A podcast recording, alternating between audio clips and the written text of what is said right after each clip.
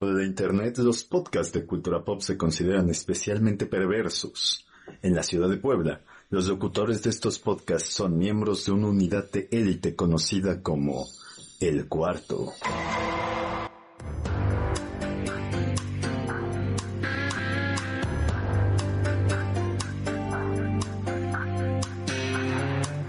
Con la participación de Nacho Carreto y Yasu Contreras. Abraham Reyes y J.C. Báez. El cuarto.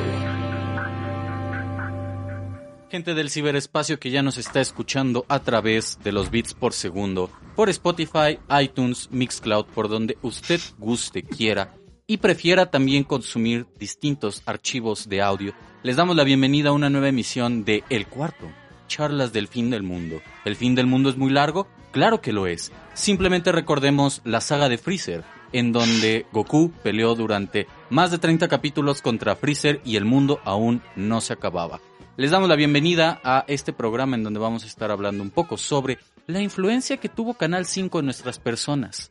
Ya lo introduje de una manera muy linda, Sí, con sí. esa analogía de Dragon Ball Z, en donde Goku peleó durante muchos, muchos, muchos y muchos más capítulos contra Freezer y quiero presentarme. Mi nombre es Juan Carlos Baez y como siempre me acompaña a mi lado izquierdo la queridísima Iyasu Contreras. ¿Cómo estás hoy? Amigos, antes de entrar, Nacho dijo algo de Candela y mi cerebro no para de cantar Dale a tu cuerpo alegría Macarena, pero no tiene nada que ver. Guau. Amigo, espero que ustedes estén igual, escuchas en su casita con toda la candela del mundo, iniciando este nuevo programa del cuarto, en el que, como ya bien dijo Juan Carlos, estaremos habra- hablando de cosas raras que veíamos en la tele. Pues no eran tan raras, viéndolo en retrospectiva, la verdad. Eran series que aún hoy día me dan nostalgia y por las que siento, por su culpa, hago una apología a lo que conocemos como Televisa. Pero por ahí ya escucharon las hermosas, lindas voces de los demás colaboradores y personas que conducen, co-conducen este programa con nosotros. Ahí está el queridísimo Nacho Carreto. ¿Cómo Hola estás, amigos, muy bien, todo está bien en el mundo. Hoy no está lloviendo, lo cual al mismo tiempo me pone triste porque me gusta cuando llueve, pero, pero hay goteras en mi cuarto, entonces me hace feliz porque pues no se va a inundar. Este, exactamente vamos a hablar del Canal 5 amigos, todos nosotros, ya hemos establecido muchas veces que Juan es más joven, pero todos nosotros crecimos con Canal 5, incluso con las mismas cosas. Y si tienen más o menos el rango de edad que nosotros, pues igual todo esto de lo que vamos a estar hablando los influyó mucho a todos ustedes, todos ustedes lo recuerdan. Con cariño algunas cosas, quizás otras ahora usemos este bonito término que la gente de que defiende la RAE detesta. Hay algunas cosas que producen cringe, pero al mismo tiempo vamos a hablar de ellas a ver qué tal nos va. Y querido Abraham, ¿cómo estás, amigo? Hola, hola amigos, pues todo bien. Hoy empecé un poquito disperso creo, pero todo está en orden. La verdad es que hablar del Canal 5 para mí es una de esas cosas que va a ser interesante porque me parece que es como un tema de culto en este imaginario de programas que se llaman El Cuarto, charlas del fin del mundo, que, que todavía no ha llegado el fin del mundo, por supuesto, pero constantemente hemos hablado de cosas que ocurrían en el Canal 5, ¿no? Como que dentro de las diferentes espacios que compartimos en términos culturales, creo que si algo une a todos los mexicanos de nuestra edad más o menos es en general el Canal 5. Entonces se me hace un tema bien chido. Es- Ajá. El Sí. canal... Ah, Me Eh, el No, que... es que, es que los escuchas deben saber que de los cuatro, Juan es el más afectado por Canal 5. Parece que ese daño está empezando a colapsar su, su cerebro en el inicio de este programa. Yo creo que lo veo y está bastante anonadado de todos los recuerdos que se le vienen a la cabeza. Es que ah, fueron muchos años viendo el Canal 5, muchos programas, mucha formación. Simplemente antes de iniciar el programa, querido escucha, y Yasu y yo veníamos bromeando sobre la ley y el orden, unidad de víctimas especiales, ton ton. Y cómo es que a mí me daba miedo cuando iniciaba la ley y el orden. Ese intro de verdad me daba pero mucho miedo. estaba diciendo que lo veía cuando tenía 8 o 10 años. Porque, Claro, es que porque ¿sabes pasaba qué? de... Ajá. justo esa es mi teoría de por qué Juan es el más afectado por el Canal 5. Si lo piensan, somos en promedio cuatro años, cinco años más grandes que Juan. Lo que implica que cuando él veía ciertas cosas, él era más pequeño. Sea, en, el auge de Malcolm, teníamos 13, 14. Juan tenía 9, 8 años. Entonces supongo que ahí hay algo como... Que, que tal vez perturbó su mente más... Más inocente en esa... En ese entonces, y por eso ahora es como, güey, el Canal 5 es como su Vietnam. algo, algo así puede ser. Eh, bien diste con el clavo, amigo. Uno estaba viendo Malcolm, es decir, uno soy yo, y de repente salía la intro. Con de una voz que decía todo que en los negro. crímenes sexuales son especialmente castigados y así. Perver- Ajá, son perversos en Nueva York, que un grupo de detectives de de élite De Sí, sí, élite, sí. güey. Yo cuando lo veo digo, oh, No es cualquier oh, pelagato. oh. y después el y después el tun tun. Pero sí, amigos, después de esa introducción larguísima al por qué vamos a hablar hoy del canal 5, eh, que es una manera de enfrentarme a mis demonios. Arranquemos con este programa.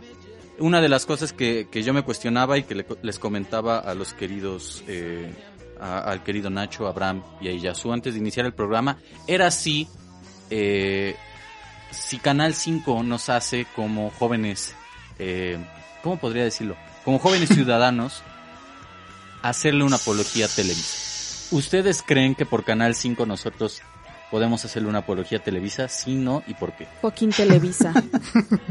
Yo creo que sí, porque aparte no sé ustedes amigos, no sé si esto sea una cuestión de género, creo que no.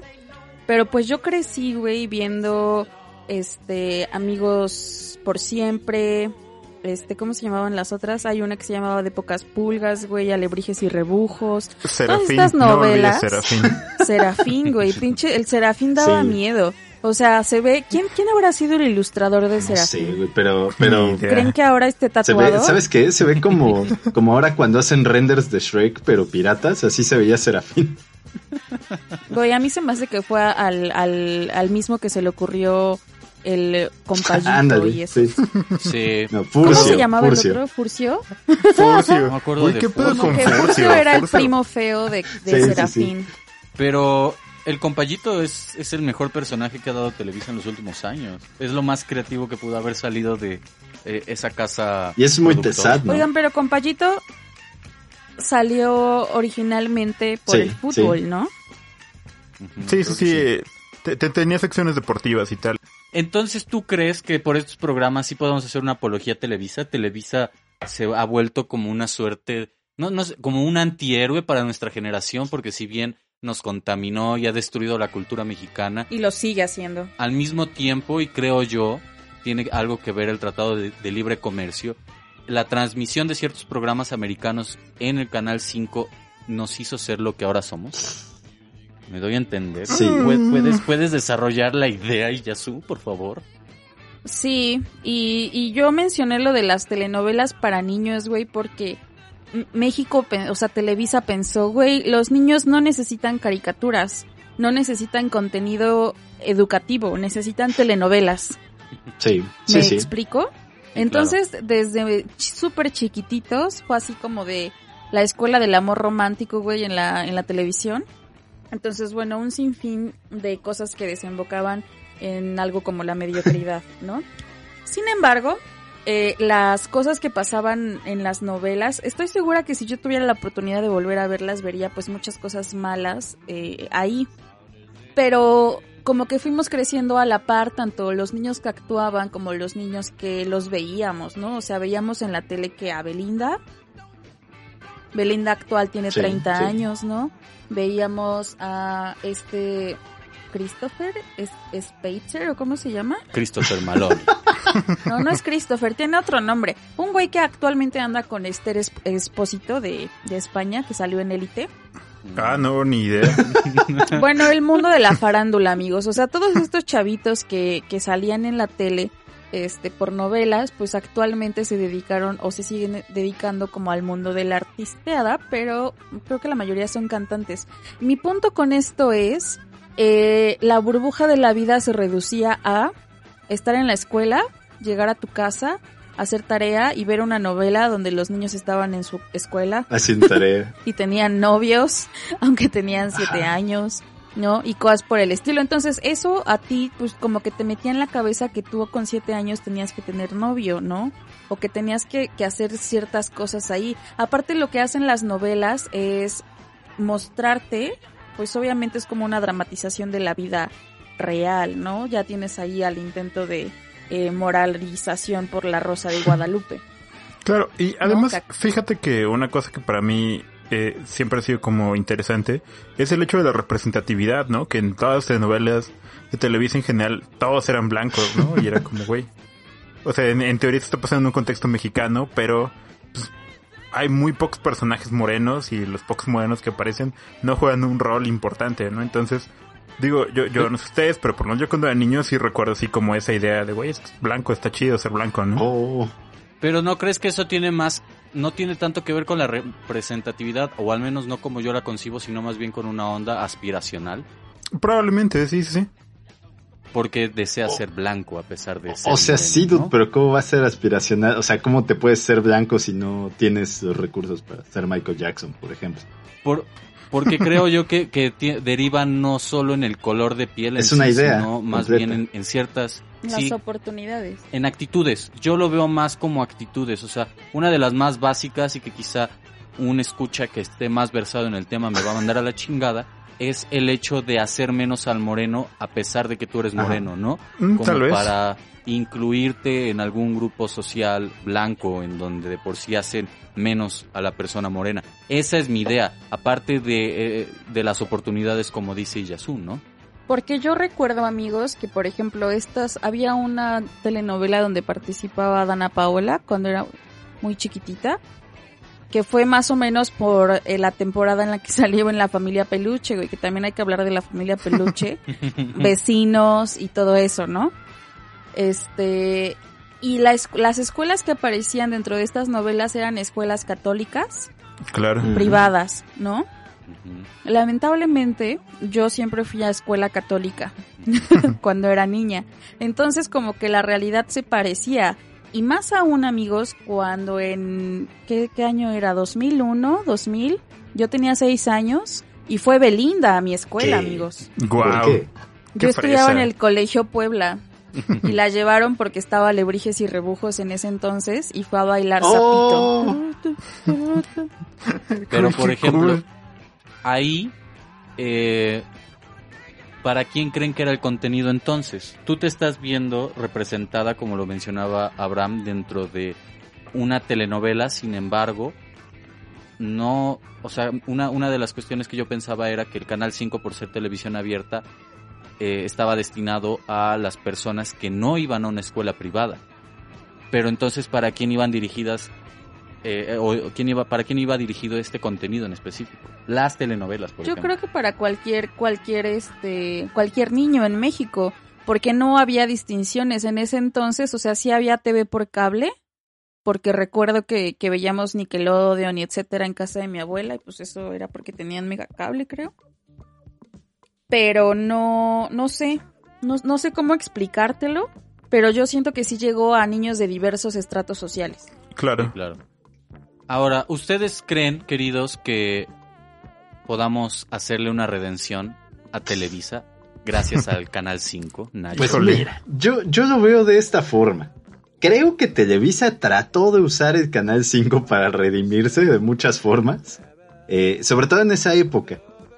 Es decir, por ejemplo, y ya nos decía de, de, las telenovelas, yo debo confesarlo amigos, eh, yo no las veía, nunca me, o sea, nunca fui de ese grupo. De hecho, creo que, si no me recuerdo, ni siquiera pasaban en Canal 5. Sí eran de Televisa, pero no pasaban en Canal 5. No, eran de Televisa. Porque, este... porque cuando... Ajá, exacto. Sí, porque recuerdo que era el mismo horario, porque es el horario principal de las televisoras, sobre todo de las que pasan contenido para niños, que es después de que regrese de la escuela, entre las 3 de la tarde y las 6 hay, cierto contenido. Y, sí, yo esa hora recuerdo fervientemente que veía Dragon Ball, amigos. Y justa, y de hecho, ese era, digo, Televisa siempre lo ha hecho, eso sí es, es muy obvio. Eh, ahí sí ellos trataban de hacer un, un sesgo eh, por género, si lo quieres ver así. Porque pasaban los mismos programas, uno marketeado para, para niños y otro marketeado para niñas, aunque podías ver cualquiera de los dos, sin importar, este, que, que más bien, más bien dependía de qué querías ver tú, pero pasaban casi a la misma hora. Entonces, pues o veías uno o veías otro, tenías dos teles al mismo tiempo, que na- no, no era muy común. Entonces, mira, yo creo que no podemos, o al menos desde mi punto de vista, no deberíamos hacer una apología de Televisa solo por Canal 5, pero sí es probablemente lo más rescatable de Televisa, no sé, en general, en, en la vida, si quieres verlo así. Yo junto al canal 5 pondría el canal 29, eh, que era en ese entonces... Ah, se me va ahorita. El punto es que los domingos pasaban la Uf, lucha libre, sí, claro. triple A. Y Ajá, eh, Galavisión, los ¿no? sábados... Ajá, Galavisión.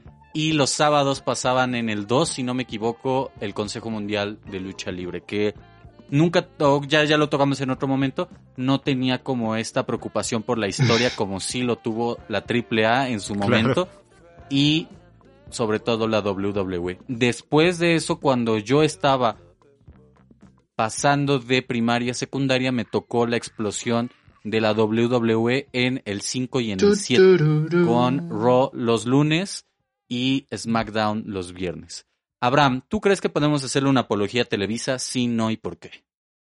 Pues yo creo que no. Mira, eh, yo, yo reconozco que fui criado por la tele en muchos sentidos, porque había mucha tele cuando era niño y particularmente veía Canal 5, ¿no? Ya después hubo cable y empecé a ver otras cosas, pero sin duda, o sea, me parece que lo que hicieron en Canal 5, particularmente en la época que nos tocó, que yo creo que fue la mejor época de Canal 5, fue un experimento por traer ciertos programas como políticamente incorrectos, entre comillas, que estaban pegando en la tele gringa y fue como vamos a llevárselos a los morros, pero no fue una apuesta desde mi punto de vista bien intencionada, sino más bien de un grupo de gente que sabía cómo funcionaba el marketing, que sabía cómo estaba moviendo el espíritu de la época, de, del cambio de milenio y tal.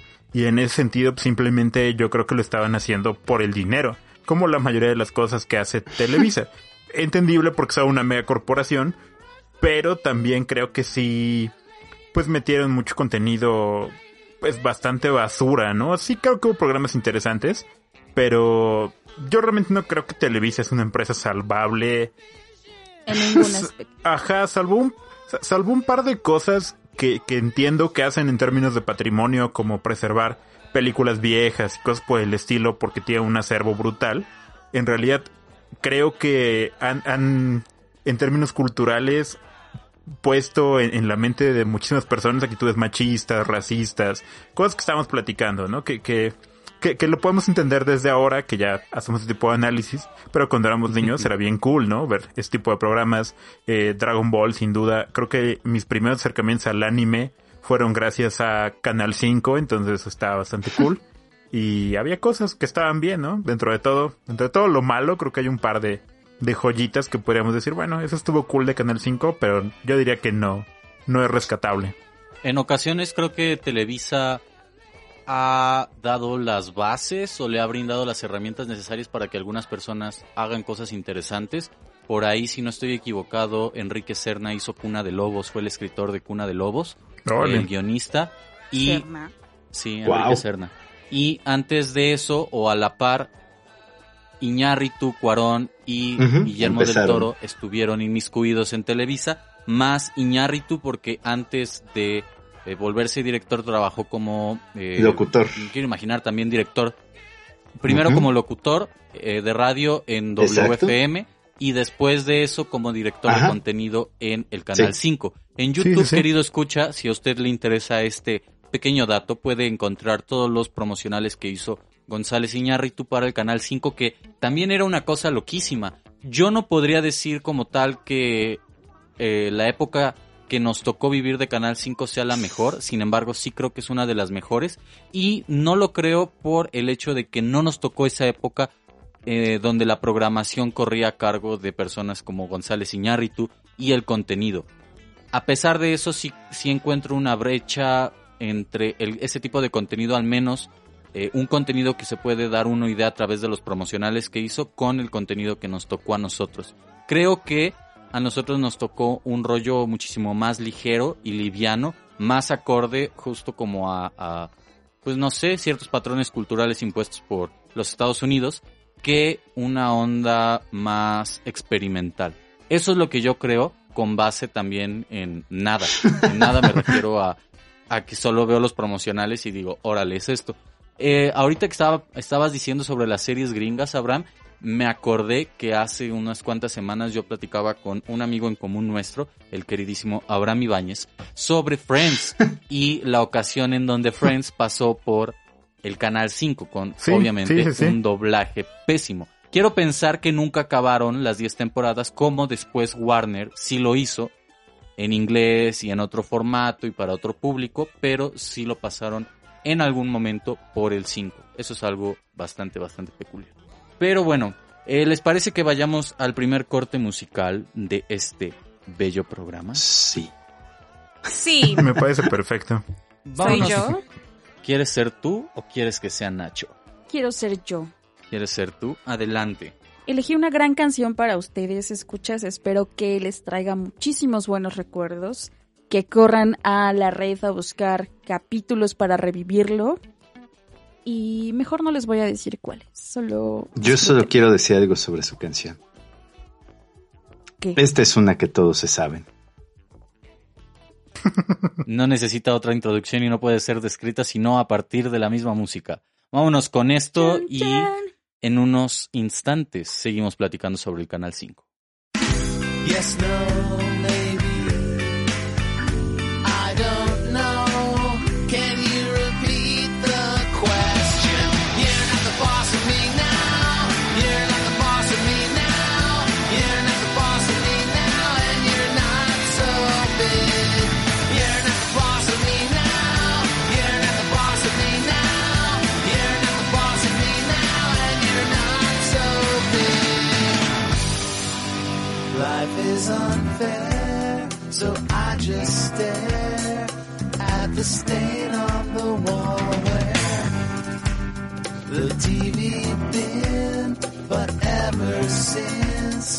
we've moved in, it's been empty.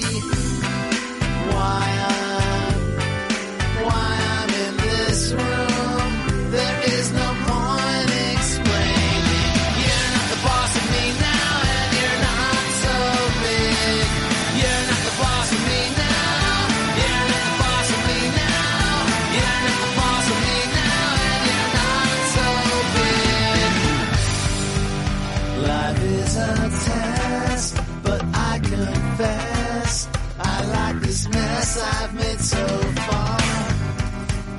Great on a curve, and you'll observe I'm right below the horizon. Yes, no,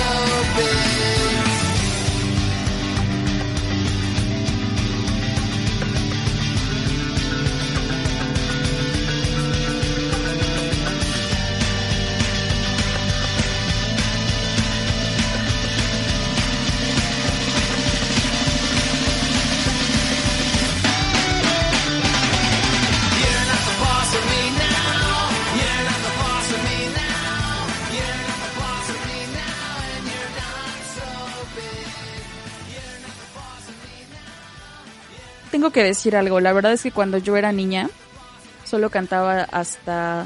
El I don't know. Es que I Juan se know, ríe de. sí. Es que Ju- Juan se ríe, me ve muy feo. Sí.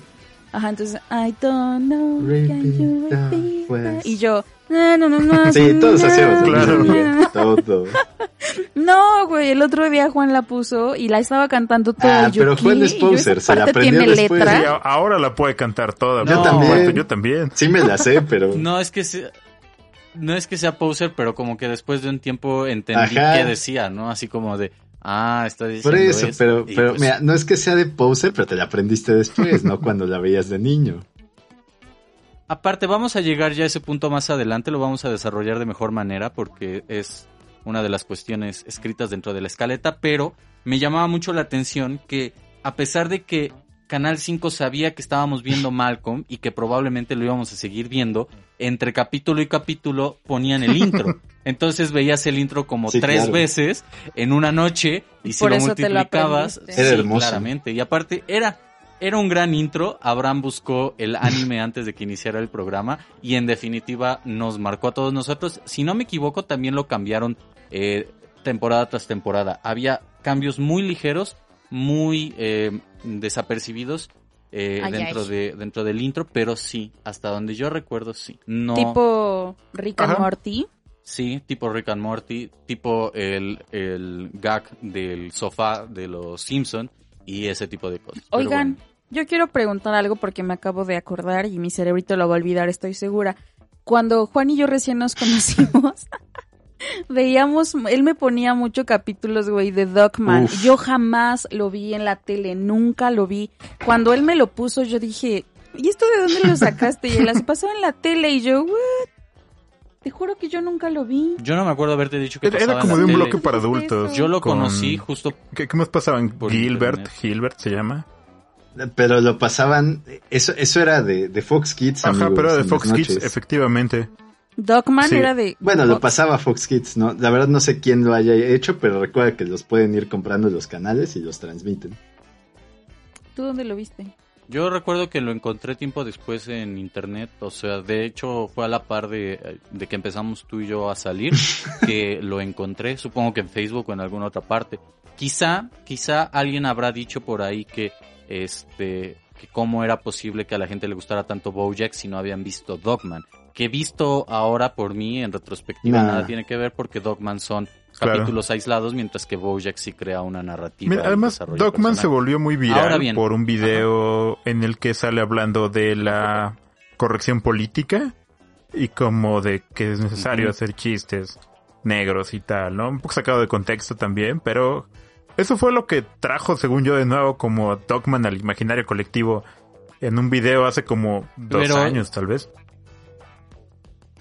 Yo, yo siento que ese capítulo está inspirado, o esa parte en específico está inspirado en esta película que se llama Network, creo, en donde un güey dice al aire que se va a suicidar y después al final de la película le dan como su propio programa de superación personal en donde grita al público y dice que todo es una Ah. mierda.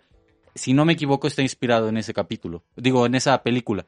Puedo, sin embargo, estar en lo incorrecto. Pero bueno, Canal 5, amigos. Una de las cosas que eh, mencionaste bien, Nacho, al principio del programa es que nosotros variamos en edades y entonces eso nos hace ver el Canal 5 eh, de, en diferentes etapas. Nos hizo convivir con él y, no, y vimos el contenido que proporcionaba en diferentes momentos. Pero ¿cuál es la que ustedes más recuerdan con cariño y qué recuerdan específicamente de ella? ¿Programación?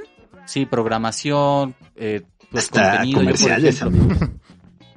Ajá. yo recuerdo que hubo un momento en el canal 5 que era rojo y después lo pasaron como a rojo con negro, algo Ajá. así tipo Shadow de Sonic, algo así, como ese, esa combinación de colores, pero antes era completamente rojo.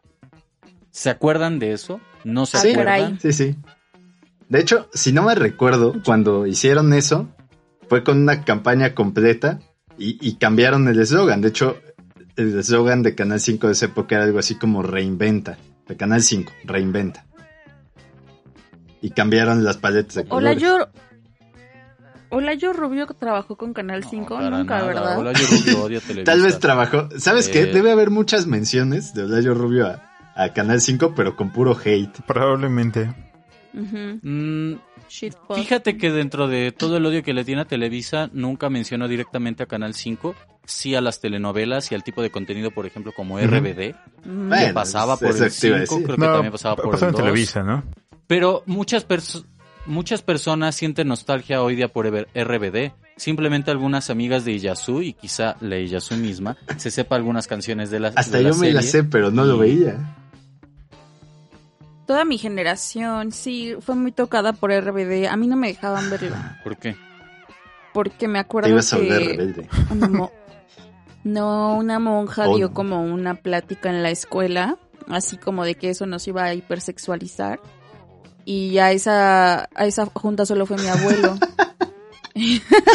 Porque mis papás trabajaban. Entonces sí recuerdo que el abuelo le decía a mi abuela, y los niños no pueden ver esto. Pero tu abuelo fue el único que llegó a la junta con la monja. No, no, no, o sea, de mi familia. Eso, eso se entendió. El abuelo de No, Jesús no. sentado así como, No, o sea- ¿qué está pasando aquí? Viendo capítulos de RBD. Tipo la naranja Ajá. mecánica, la monja poniéndole los capítulos. Bueno, ajá. No, pues, o sea, sí fue prohibido en mi, en mi hogar. Y como yo pasaba las tardes en casa de mi abuela, pues no podía verlo. Entonces, como que me acuerdo que mis amigos me contaban este, sobre los capítulos. Entonces yo no lo tengo tan arraigado como así mis, las amigas que comenta Juan. Un saludo a Eric Ordaz, que se sabe todas las de RBD.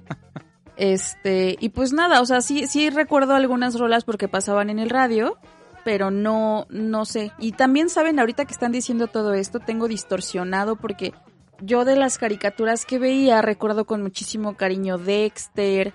Ya saben Sí, las sí, que sí, hemos Sí, estado el platicando durante estos últimos programas, pero eso sí, Sí, pasaba sí, en el Dexter- 5 o era Todo lo de Nickelodeon. Cartoon Network pasaba en el 5. Ajá, y lo de Nick, según yo, lo pasaba en el 7. Ajá. Era, era como el acuerdo. Porque ahora Exceptuando, exceptuando, perdón por interrumpir, los padrinos Pero es porque Ajá. tenían el trato también con Fox Kids. Ajá, y- Recuerda que aquí no lo pasaban ni que lo Además, las primeras temporadas de Los Padrinos Mágicos son de Nickelodeon.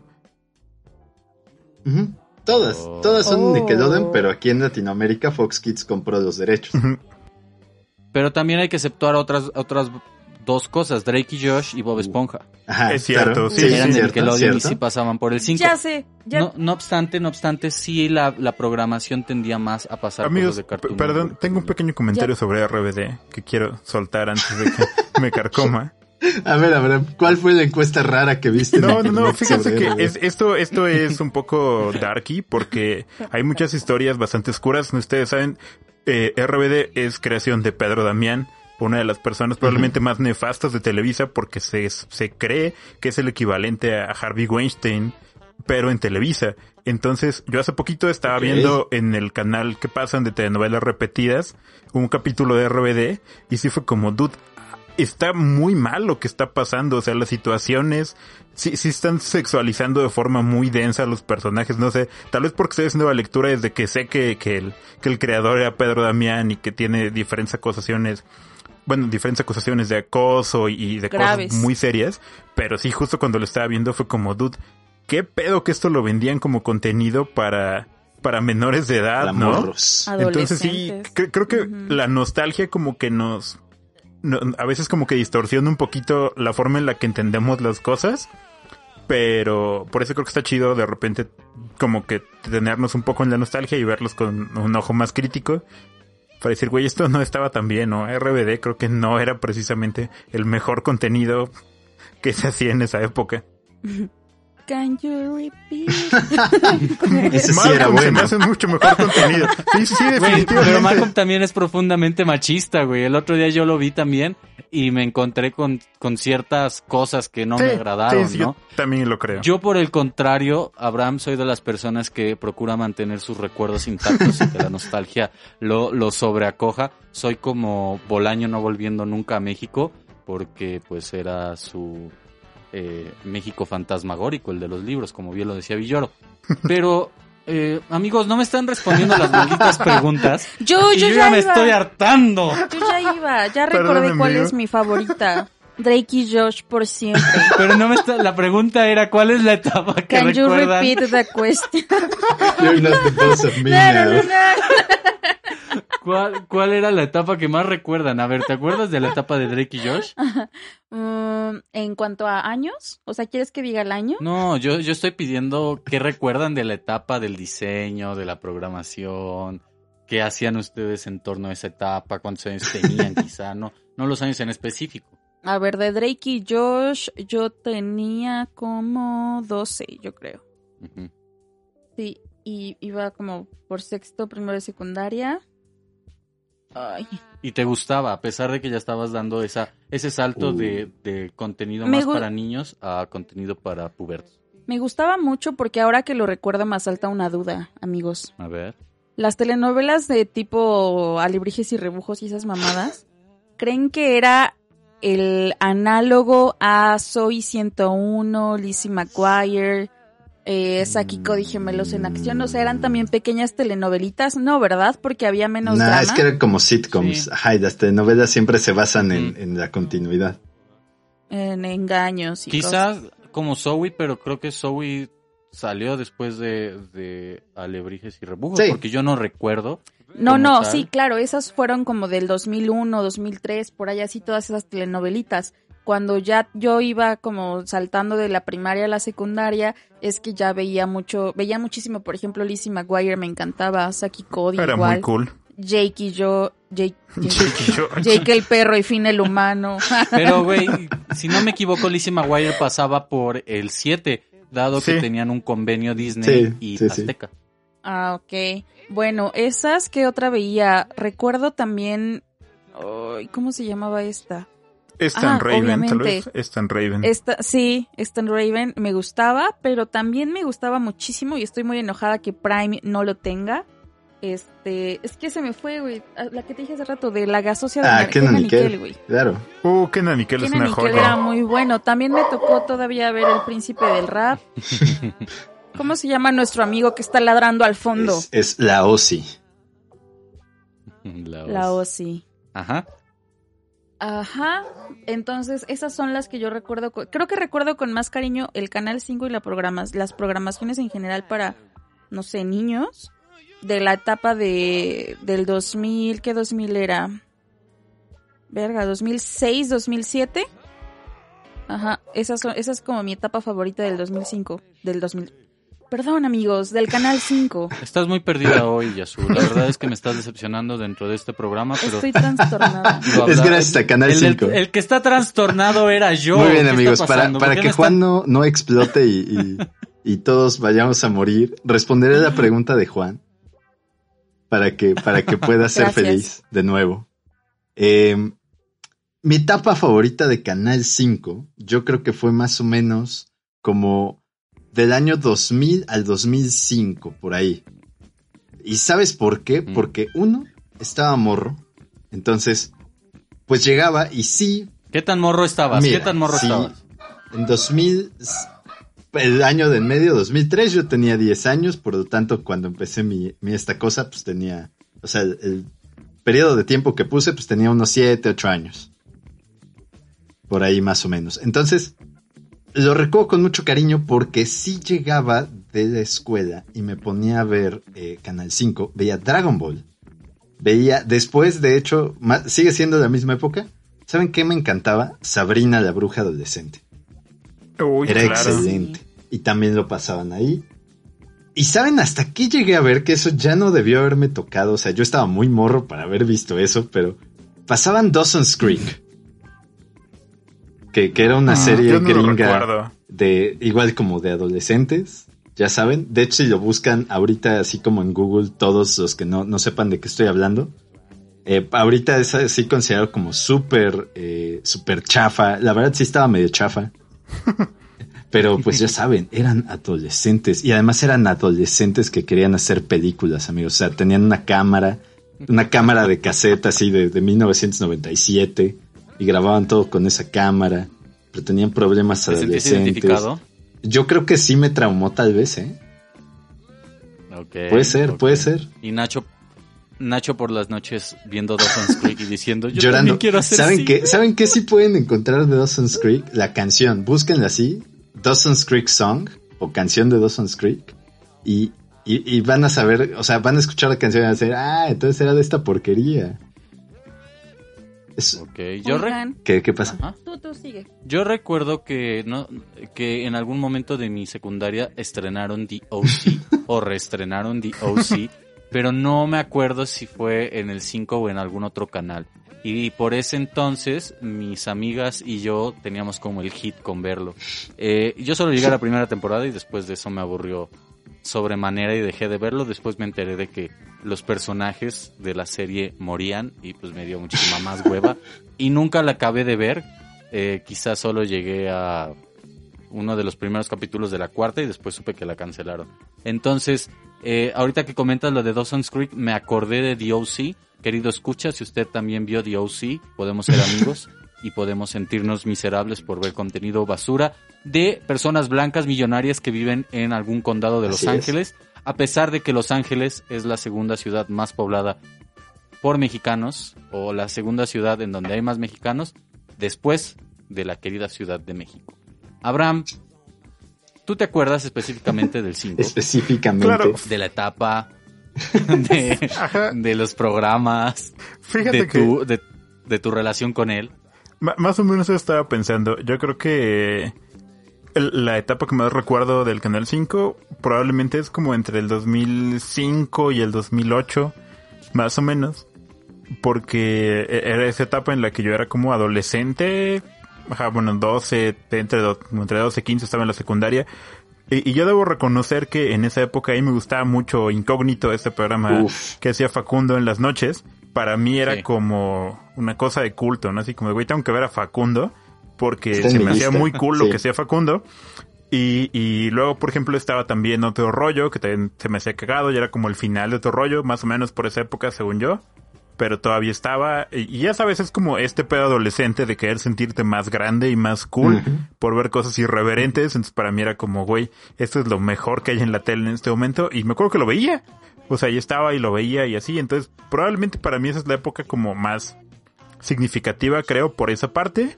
Porque, digo, Malcolm y eso creo que lo han pasado siempre y lo seguirán pasando Por los siglos de los hasta que el. Canal 5 deje de existir. Probablemente lo último que pase sea un capítulo de Malcolm. Uf, Y- estaría bien cool. Afortunadamente con ciertas cosas, yo, yo tengo que decir que fui, a- fui, tu- tu- tuve suerte porque en casa de mi abuela, donde yo pasaba mucho tiempo, había cable. Entonces, si bien yo veía Yu-Gi-Oh a veces en el canal 5, pues había Nickelodeon y Warner y entonces podía ver como las temporadas más actuales en la tele. Entonces, ajá, lo, lo que a mí me interesaba más de Canal 5 en ese momento era como esa programación que me vendían como irreverente y adulta cuando yo era un adolescente meco que quería sentirse cool. Y esa es mi época como de Canal 5. Que estamos hablando que más o menos como del 2006, 2007 Sí, sí. quizá. Más o menos así como, como entre 2005, 2006 hasta 2008 probablemente. Que yo creo que es como la época fuerte. Que por ejemplo esto que tú mencionas de que siempre pasaron Malcolm, creo yo que a las personas de su generación un poquito más arriba ya no les tocó como tal el desarrollo de Malcolm. Como bien lo decían hace rato, yo empecé a verlo cuando tenía 9, 10 años más o menos. que Cuando todavía... Dewey ya no era niño. ¿Cómo? Cuando Dewey ya no era niño.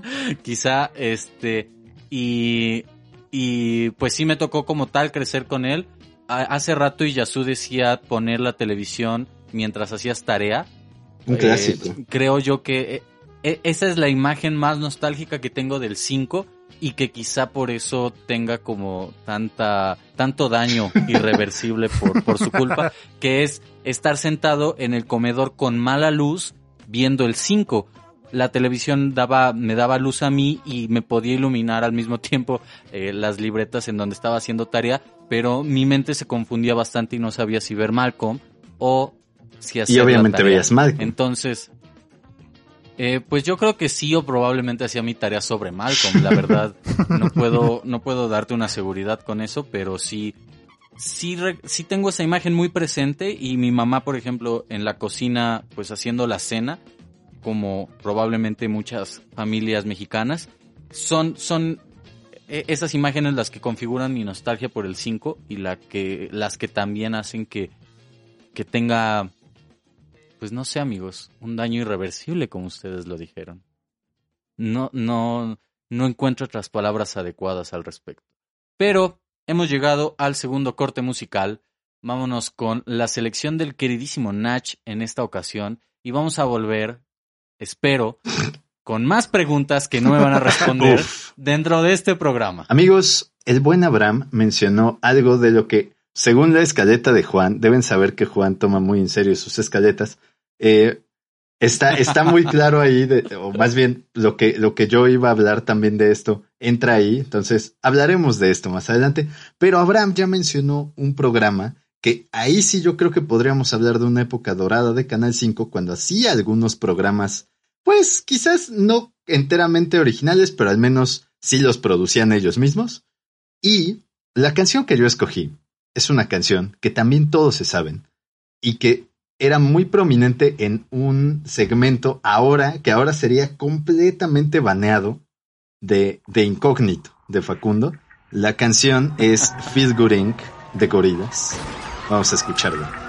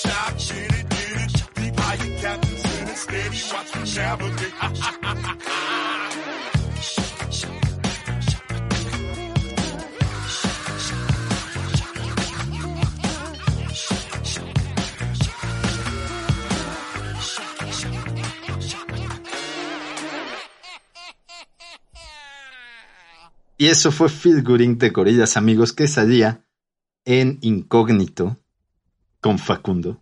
Que, que ahora me resulta muy triste, amigos, ver a Facundo ahora. Porque, como dice Abraham, cuando yo era, cuando yo era morro y quería sentirme cool y más grande y así, veía incógnito. Además, eh, incógnito pasaba después de otro rollo. Eran horas insospechadas para que un, un preadolescente estuviera viendo la tele o despierto. Efectivamente. Entonces, pues te sentías aquí bien badass, Sí. ¿no? O sea, estoy viendo la tele a las 12. Y, y pues pasaban eso. Y sí, efectivamente yo también, como dice Abraham, veía tanto otro rollo como incógnito para sentirme así como cool. Y decir estupideces como las que decía Ada Ramones.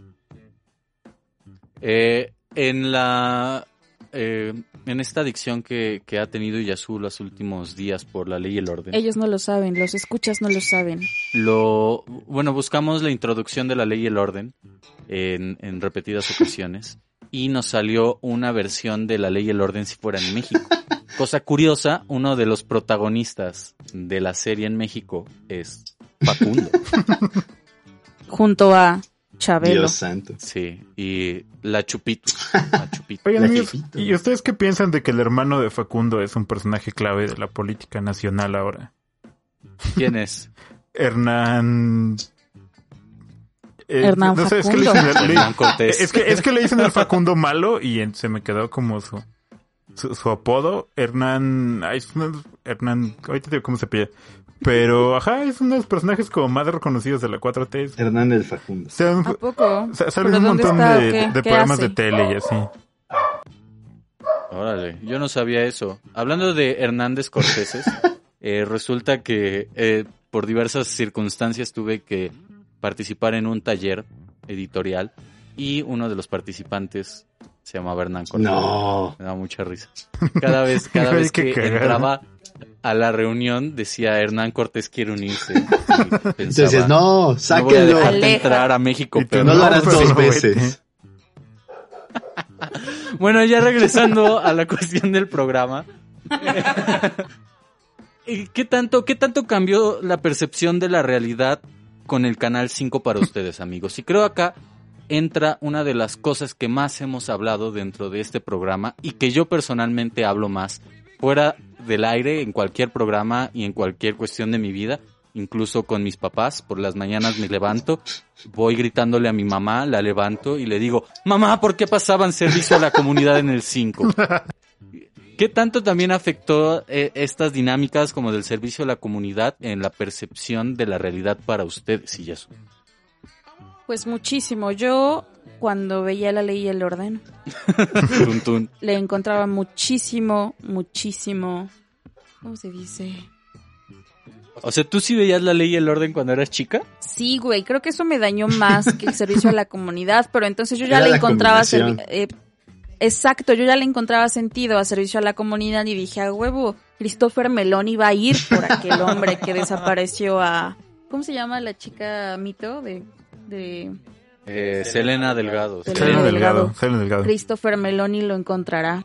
Pero, ¿qué, ¿qué relación había entre la ley y el orden que investigaban crímenes sexuales con los desaparecidos en el 5? Porque era como la policía, o sea, como que y aparte yo decía, Como el como. ¿por qué? Ajá, ¿por qué la policía en México no es así? ya sabes? Sí, claro. Sí, O sí sea, eso entiendo. era, era muy cagado. Pero pues la percepción del mundo no creo que haya cambiado, más bien pues no sé, o sea, era normal, ¿sabes? Como hablar con tus amiguillos ahí de la escuela, acerca de las caricaturas, tus primos. O sea, ¿tú no crees que el ver, por ejemplo, telenovelas tipo eh, Alebrijes y ah, Rebujos, sí, pues es el mismo contenido de series, caricaturas del 5, no cambió tu percepción de la realidad? Pues no más no que la haya cambiado, más bien la Ajá, moldeó. sí, sí, sí. O sea, Ok. Sí, sí, sí. no cambió nada porque pues yo estaba creciendo, entonces es lo que decía al principio, güey, la pinche escuela del amor romántico, gracias Televisa, fuck you, muérete. Pedro Damián con RBD, ¿saben? O sea, sí, sí era gacho porque, ah, y aparte pasaba esto, o sea, eh, eh, esto siempre me emputa, güey, pero las niñas crecemos con una educación distinta a la de los hombres.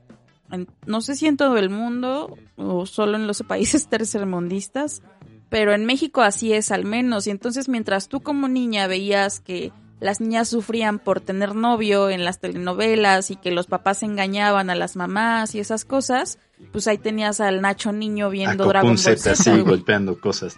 ¿saben? O sea, es completamente distinto. Ya después, o sea, yo creo que, que esto era más, y digo, también es como un pinche círculo vicioso que se repite, pues quien ponía la novela era mi abuela, Claro. Sí, ¿no? sí, o sí. sea, no nosotros. Y entonces como que no, mientras, y era al revés, mientras yo hacía la tarea, la abuela ponía su telenovela y entonces ya pues yo la veía aunque no quisiera, ¿no? Y ya terminaba la tarea y entonces era el premio ya ca- cambiarle al programa que tú quisieras. Y entonces ya veía caricaturas, ¿no? Pero pues de todos modos eso estaba inconscientemente en mi cabeza. Y pues te digo, no lo cambia, más bien moldeó la manera de ver el mundo, ya después creces y tienes oportunidades de salvarte. A veces no, y eso es muy triste, pero pues así. Ok. Pero ¿y entonces cuál sería la, la diferencia entre moldear y cambiar? Pues que no puedes cambiar algo que siempre ha sido así. O sea, no fue de otra forma. Ok, ok. Nach, ¿en ti se moldeó o se cambió la percepción de la es bien realidad? chistoso, amigos, porque justamente yo iba a responder un poco como dijo Iyasu. En ese punto lo, lo fue moldeando, o más bien lo que me preocupa ahora en retrospectiva sobre, sobre esta eh, precaria educación emocional que nos dio Canal 5 a casi todos, es justo eso, que en Sí. realidad más bien nos moldeó. Yo creo que sí, puede ser que cambie muchas cosas. Por ejemplo, si yo lo pensara en, en otro contexto, que a mí no me pasó eh, personalmente, pero por ejemplo, si yo hubiera visto a- Alebrijes y Rebujos o, alguna de estas telenovelas, y justo después de eso, así inmediatamente después de que, eh, digamos, mi etapa de verlas hubiera acabado, me hubiera pasado a ver Drake y Josh, o Kenan y Kel, o, o alguna serie adolescente, adolescente o preadolescente que pasara en Canal 5, ahí sí habría cambiado mi percepción del mundo. Y ahí sí entraría un poco lo que decías hace rato de lo aspiracional. Es como, ajá, ¿por qué? En vez de pasar de lo de alebrijes y rebujos, ¿por qué no mejor lo de Drake y Josh? Y quiero tener una banda de rock y, y un boogie. Aquí ni siquiera puedes este, tener un boogie, o sea, es ilegal. Claro. Este, o sea, pero mi punto es que ahí, por ejemplo, sí cambia. Y yo creo que sí, en los, a principios de los 2000, quizás no tanto en los 90 a finales, sino a principios de los 2000, Canal 5 sí apostó por esta importación de, de muchas cosas gringas, Contenido. estereotipos y cosas así. Pon tú que tal vez no lo apostaran por los estereotipos, pero es contenido.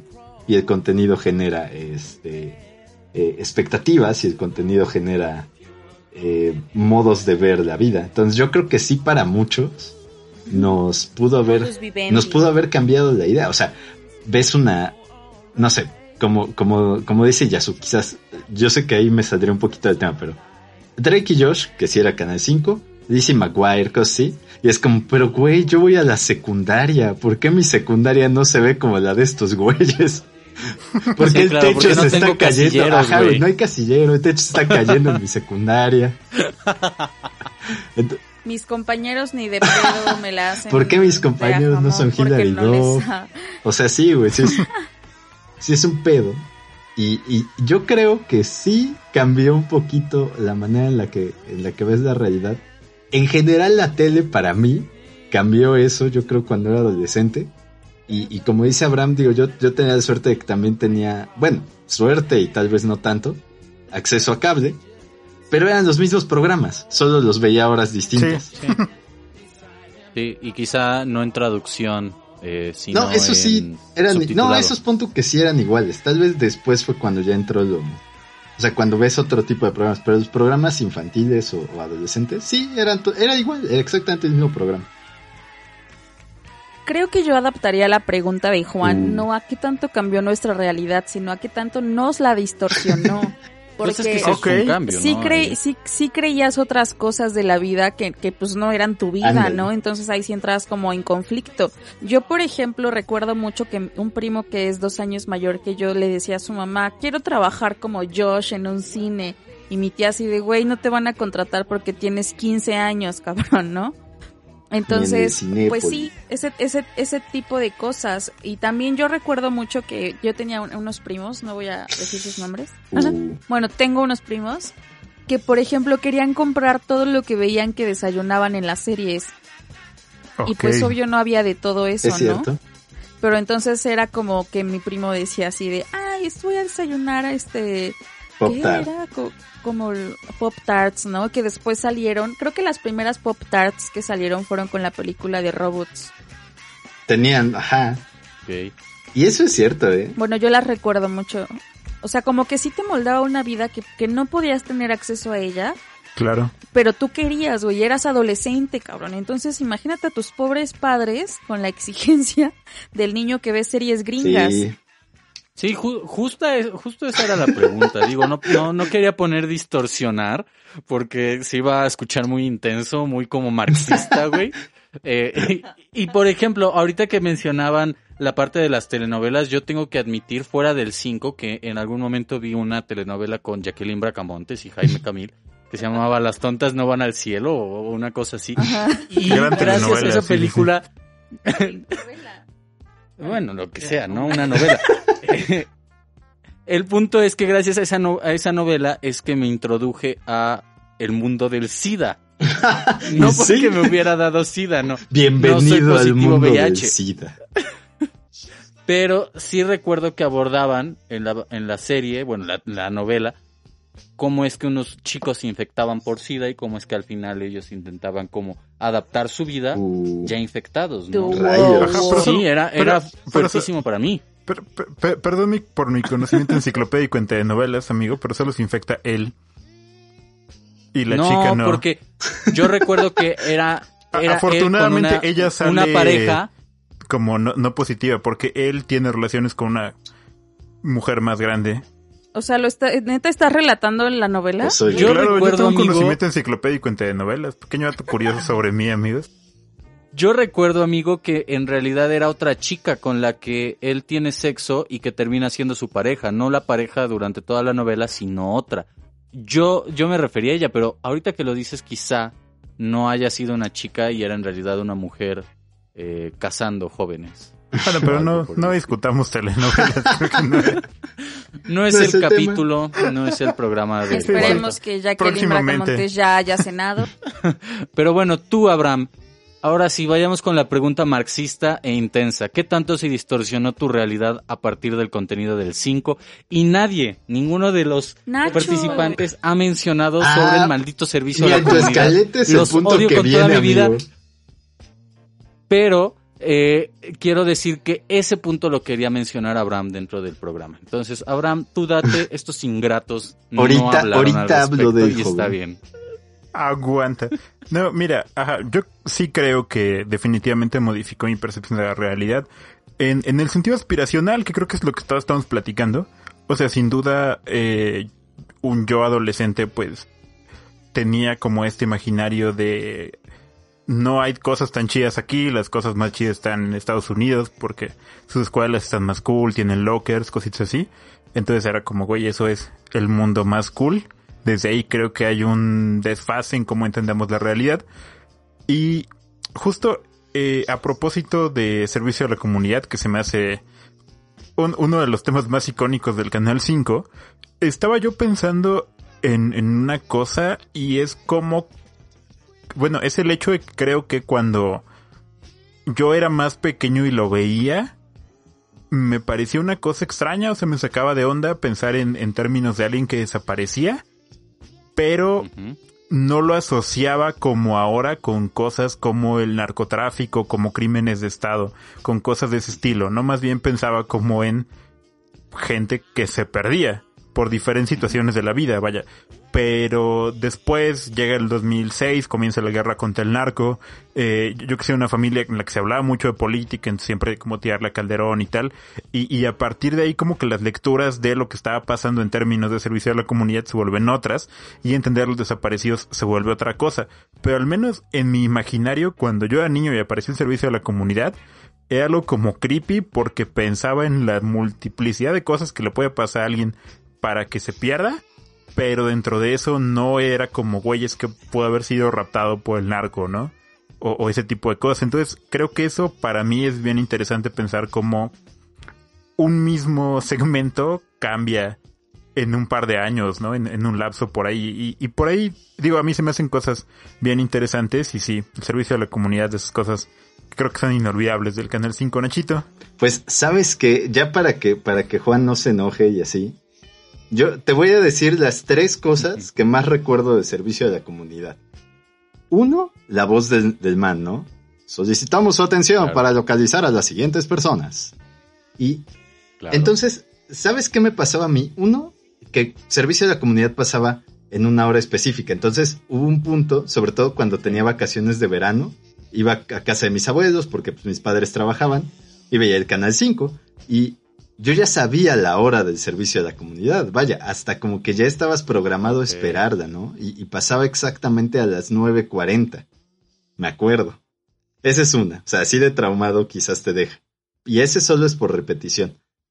Y, ¿sabes? La última cosa es que, yo no sé ustedes amigos, pero le ponía atención. Yo a veces le ponía atención y veía las fechas. Eso es lo que más me traumaba muchas Sí. veces.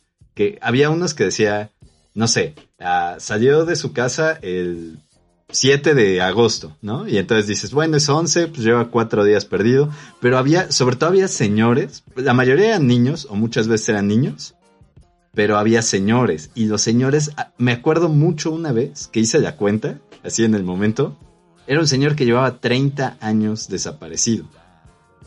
Ponían las fechas. Sí. Eso era creepy, amigos. O sea, cuando pensabas ya en el tiempo que llevaba, aun cuando no tenías conciencia de por qué podría haber desaparecido. Yo sabes qué pensaba. Ah, pues se salieron de su casa. No los encuentran. Qué mal buscan, güey, no los encuentran. Pero porque era niño, era buscan. niño. Entonces mi mamá me acuerdo, a ustedes tal vez les pasó, el ¿y qué te hago si lo encuentro? O sea, cuando yo era niño y perdía cosas, pues mi mamá me demostraba que ahí estaban, ¿no? O sea, yo, yo era, yo era baboso y no sabía buscar. ¿Qué pasa, Yasu? Yo me, yo recuerdo, ahora que mencionas eso, que yo era consciente de la edad de mis papás, también por eso, porque decían, eh, tal persona de tal, Sí. a- se que desapareció tal Sí, sí. año. Y entonces yo le decía a mi mamá, así como que en mi cabeza era de, ah, cabrón, hay más años antes de cuando yo nací, ya Ajá. sabes, porque eres niño. Y entonces era como, claro, pues mil y, em- y empiezas a aprender, pues que va para, va, se- va subiendo, va disminuyendo y bueno, cosas de la escuela. ¿no? Y entonces yo recuerdo que le decía a mis papás, pero ¿en qué año naciste? ¿En qué año naciste? Y entonces yo quería encontrar en servicio a la comunidad personas que hubieran Wow. desaparecido que hayan sido del año de mis papás. Qué fuerte. Ajá, o sea, como no porque no sé, o sea, no, sé- no tengo sí. una razón para para decir por qué lo hacía, pero sí fui muy consciente, o sea, yo me aprendí el año de nacimiento de mis papás así. Pero tú buscabas personas que desaparecieron en el año en el que ellos nacieron o de la edad de ellos. No, de la edad de ellos. Ah, Pero yo no, porque yo no sabía, yo decía, ah, bueno, si ese señor tiene 45, ¿tú cuántos tienes? Entonces naciste igual que él, ya sabes, ese tipo de preguntas. Sí, sí, claro. Eh, a- ahora, creo que Abraham tocó algo interesante que es la no... eh, bueno, eh, el significado que cobra ahora el hecho de las desapariciones en un México de guerra, del narcotráfico y también en un México post, ¿cómo podríamos llamarlo? Post-guerra fría, post-guerra sucia de, de contra el comunismo y demás. ¿Ustedes creen que esas personas que desaparecieron, por ejemplo, en los 70, hayan sido desaparecidos por crímenes de Estado? ¿Por cuestiones efectivamente criminales? ¿O por algo que muchas otras personas comentan, que pueden tener enfermedades mentales y por esas razones que se perdieron? Visto en retrospectiva, tú, Abraham, que fuiste quien lo dijo, me gustaría que seas el primero que lo conteste, son desaparecidos por crímenes de Estado, cuestiones criminales, fuera del Estado quizá, o pues por accidente quizá. Pues fíjate que creo que podría haber de todo, ¿sabes? Eh, yo que en términos personales, yo lo relacionaba mucho con mi bisabuela, que cuando yo era pequeño tenía Alzheimer, y entonces yo pensaba, claro, ¿no? Si mi abuela salía de la casa le podría pasar esto, y, y se perdería, ¿no?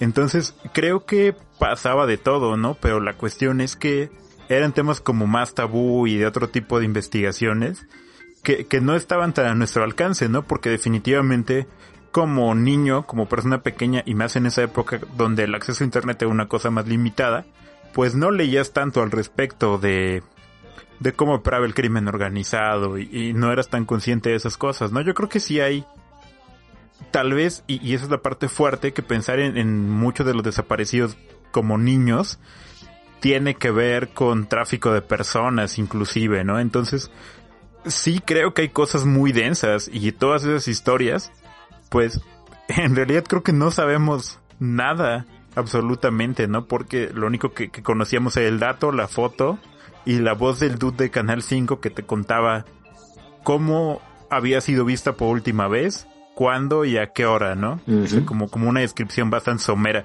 pero en realidad no, no teníamos ni idea y, y ahora sabemos gracias a, a un trabajo de diferentes periodistas y a muchas cosas que, que, que sean, se conocen ahora que pues en nuestro país lamentablemente muchas redes de prostitución, de trata de blancas, de tráfico de personas, ¿no? Eh, por esa época salió el libro de Lidia Cacho, Los demonios del Edén, en el que se hablaba de las redes de pedofilia en México, que son una cosa que opera desde hace muchísimos años. Entonces, lamentablemente vivimos en un país con cosas tan densas y tan oscuras que una desaparición puede ser desde algo tan relativamente sencillo, lo pongo entre todas las comillas del mundo, como alguien que tiene un problema mental y se fue de su casa y nunca pudo regresar, como alguien que cayó en las garras de un crimen horrible y que fue víctima de algo que, pues vaya, ni siquiera su cuerpo pudo ser localizado, ¿no? Entonces, se me hace un tema bastante fuerte. Claro. Y Yasu, ¿tú qué opinas? Visto en retrospectiva, ¿consideras que son personas que se perdieron pues por diferentes cuestiones? mm, digo, no son desapariciones forzadas, sino desapariciones accidentales, si se le quiere ver. ¿O son parte de las desapariciones forzadas que vive nuestro país desde hace años? Pues es que a mí me asalta mucho la pregunta de, sabemos que Televisa por siempre ha sido el tapahoyos de crímenes a lo mejor del Estado, de, bueno, no a lo mejor del Estado del gobierno. Claro. Entonces me da mucha duda pensar que Canal 5 buscara a personas que habían desaparecido por, por ese tipo de crímenes. No se me hace verosímil. Y esto me, me, me recuerda también a que recientemente cuando mis papás estaban viendo Narcos México y pasaban toda esta situación de Salinas de Gortari, de se cayó el sistema y etcétera, yo les como que ellos parecían sorprenderse, ¿saben? Y entonces yo les decía, güey, ustedes vivieron eso, ¿no? Cuando tenían mi edad, creo. Claro. Sí. Y entonces para ellos decía, o sea, sí, o sea, vivimos en esa época, pero no había tal eh, afluencia de, de, de medios, de noticias que pudiéramos tomar como verdaderas y que generaran en nosotros un cierto debate y una cierta perspectiva crítica. O sea, tú te enterabas de que pasaban las cosas, si bien te iba y solo sabías una versión, ¿no? Que también pasaba un poco con la mamá de Juan cuando le preguntábamos, o sea, ellos no, no podían contarnos el chisme, pues porque nunca lo supieron realmente. Entonces, pues no sé, o sea, incluso llego a pensar que todo esto de servicio a la comunidad era un circo. Ok. O sea, que no eran personas que desaparecieron realmente. O sea, no sé cuál, e- cuál era la... Como el mito de Selene Delgado, que a fin de cuentas no es una persona sino un prototipo digital. Pues sí, un poco. O sea, a lo mejor sería muy, muy interesante ahondar en algún testigo que haya dado los datos de su desaparecido a Canal 5 y que entonces saber que si eran personas que desaparecían fidedignamente. Pero, güey, actualmente las personas que desaparecen de nuestra realidad desaparecen por crímenes. Crímenes que están más ligados a cuestiones, como decía Abraham, del narcotráfico, que muchas veces, y si no es que todo el narcotráfico está ligado al gobierno, y pues cosas muchísimo más grandes que nosotros. ¿Me explico? No creo que las desapariciones de ese entonces hayan sido diferentes a las nuestras. Que, bueno, por ejemplo, yo lo que pienso es que eh, durante los, los 70, parte de los 80, quizá, quizá hasta principios de los 90, el plan mundial de los Estados Unidos era erradicar al comunismo y todas las, las posibles disrupciones de él en los países latinoamericanos, de ahí todas las dictaduras y las desapariciones. Eh, no dudo, como ya lo habíamos dicho en el programa de teorías conspirativas, que el, go- el gobierno y el narcotráfico hubiese servido a las agencias de inteligencia de los Estados Unidos para desaparecer a personas que estuvieran ligadas a este tipo de prácticas.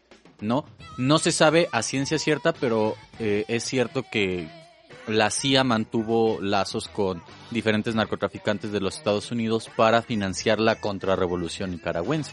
Eso ya lo contamos ahí en teorías conspirativas, pero eh, la pregunta que a mí me asalta y que bueno, eh, me gustaría que Nacho desarrollara igual de una manera muy concisa en su turno es ¿cuál era la necesidad si era un teatro, la parte del servicio a la comunidad, el proyectar ese tipo de contenido a los niños?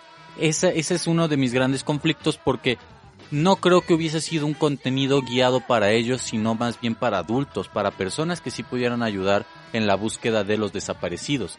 ¿Qué quería lograr Canal 5 con este tipo de cosas? Que también ha sido una de las preguntas que ya les hice en anteriores programas. Querían darnos miedo de cómo era la realidad, querían decirnos que en México se vive una violencia muy fuerte, que incluso, y, y la pregunta era, ¿estos desaparecidos forzados por crímenes de Estado eran una advertencia para todas aquellas personas que quisieran hacer algo en contra del gobierno? ¿Cuál era la función, pues? Fíjate que ahora, Nach. antes solo lo veía como algo extraño que pasaba y entonces volvemos a lo mismo cuando consumes eh, contenido, por ejemplo, de los gringos. Está este clásico que es, que es algo como de los sesentas, eh, de, los desaparecidos en el cartón de leche, ¿no? Porque pues, la gente compra leche y ahí es donde lo van a ver. Y en México podrías hacer una comparación con pues la gente ve Televisa y ahí es donde lo va a ver. Pero al mismo tiempo, ahora, de por sí siempre se me un poco siniestro, ¿no? O sea, quizás no malintencionado, malo, como quieras verlo, o sea, no, no, no darle una, este, un juicio de valor, pero sí era siniestro o es siniestro esta, esta cuestión del, del servicio a la comunidad.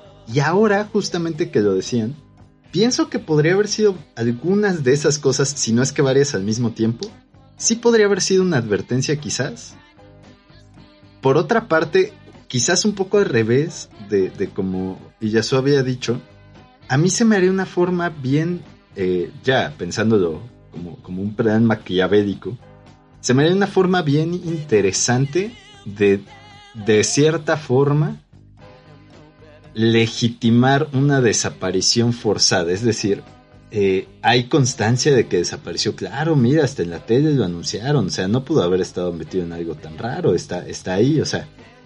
¿Entienden? Como, como esta idea de que no hay nada Sí, que pueda ser. na- nada puede ocultarse mejor que cuando está a la vista de todos. Entonces, cuando alguien desaparece y no se sabe nada y las autoridades no obtienen nada y no dicen nada, eso curiosamente se hace más notorio. O sea, si, si la gente que, que es familiar del desaparecido empieza a hablar al respecto de que nadie les puede dar respuesta, se vuelve notorio. Pero si resulta que hay una mínima respuesta, como salir en la tele, podrías estar in- este, eh, como contrarrestando una especie de protesta antes de que suceda. Sí, ya, ya te entiendo, te entiendo. Entonces, ahora lo pienso más siniestramente, amigos, y este programa ya se tornó oscuro. Nada más para terminar eh, esta, este fragmento oscuro del programa y del Canal 5, que pues teníamos que llegar indefectiblemente a él. Me gustaría quizá de una manera muy escueta mencionar que hoy día existen muchos argumentos de que las mujeres desaparecen porque se van con su novio. Entonces quizá el Canal 5 en esta alianza que tenía con el gobierno pasaba a los desaparecidos como para hacer ver que por su culpa habían ser desaparecido. también. ¿no? Tal que vez. no había sido una desaparición forzada ni un crimen de Estado o un crimen de cualquier tipo, sino que por accidente lo desaparecieron. Me, me parece aún más siniestro eh, ese hecho.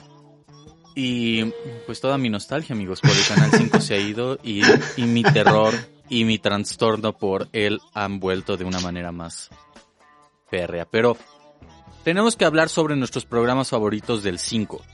¿Cuáles eran sus programas favoritos? o bien son los que ya mencionaron. ¿Y qué recuerdan específicamente de ellos? ¿Qué les decían esos programas? Y Yasu. Bueno, Yasu está comiendo, usted no lo puede ver, querido escucha, pero estamos alimentándonos. Provechito, Por eso Juan se está ahogando. No, perdón amigos, es que es nuestra hora de cenar. Cambiamos nuestro día de, de, de producción de El Cuarto Charlas del Fin del Mundo.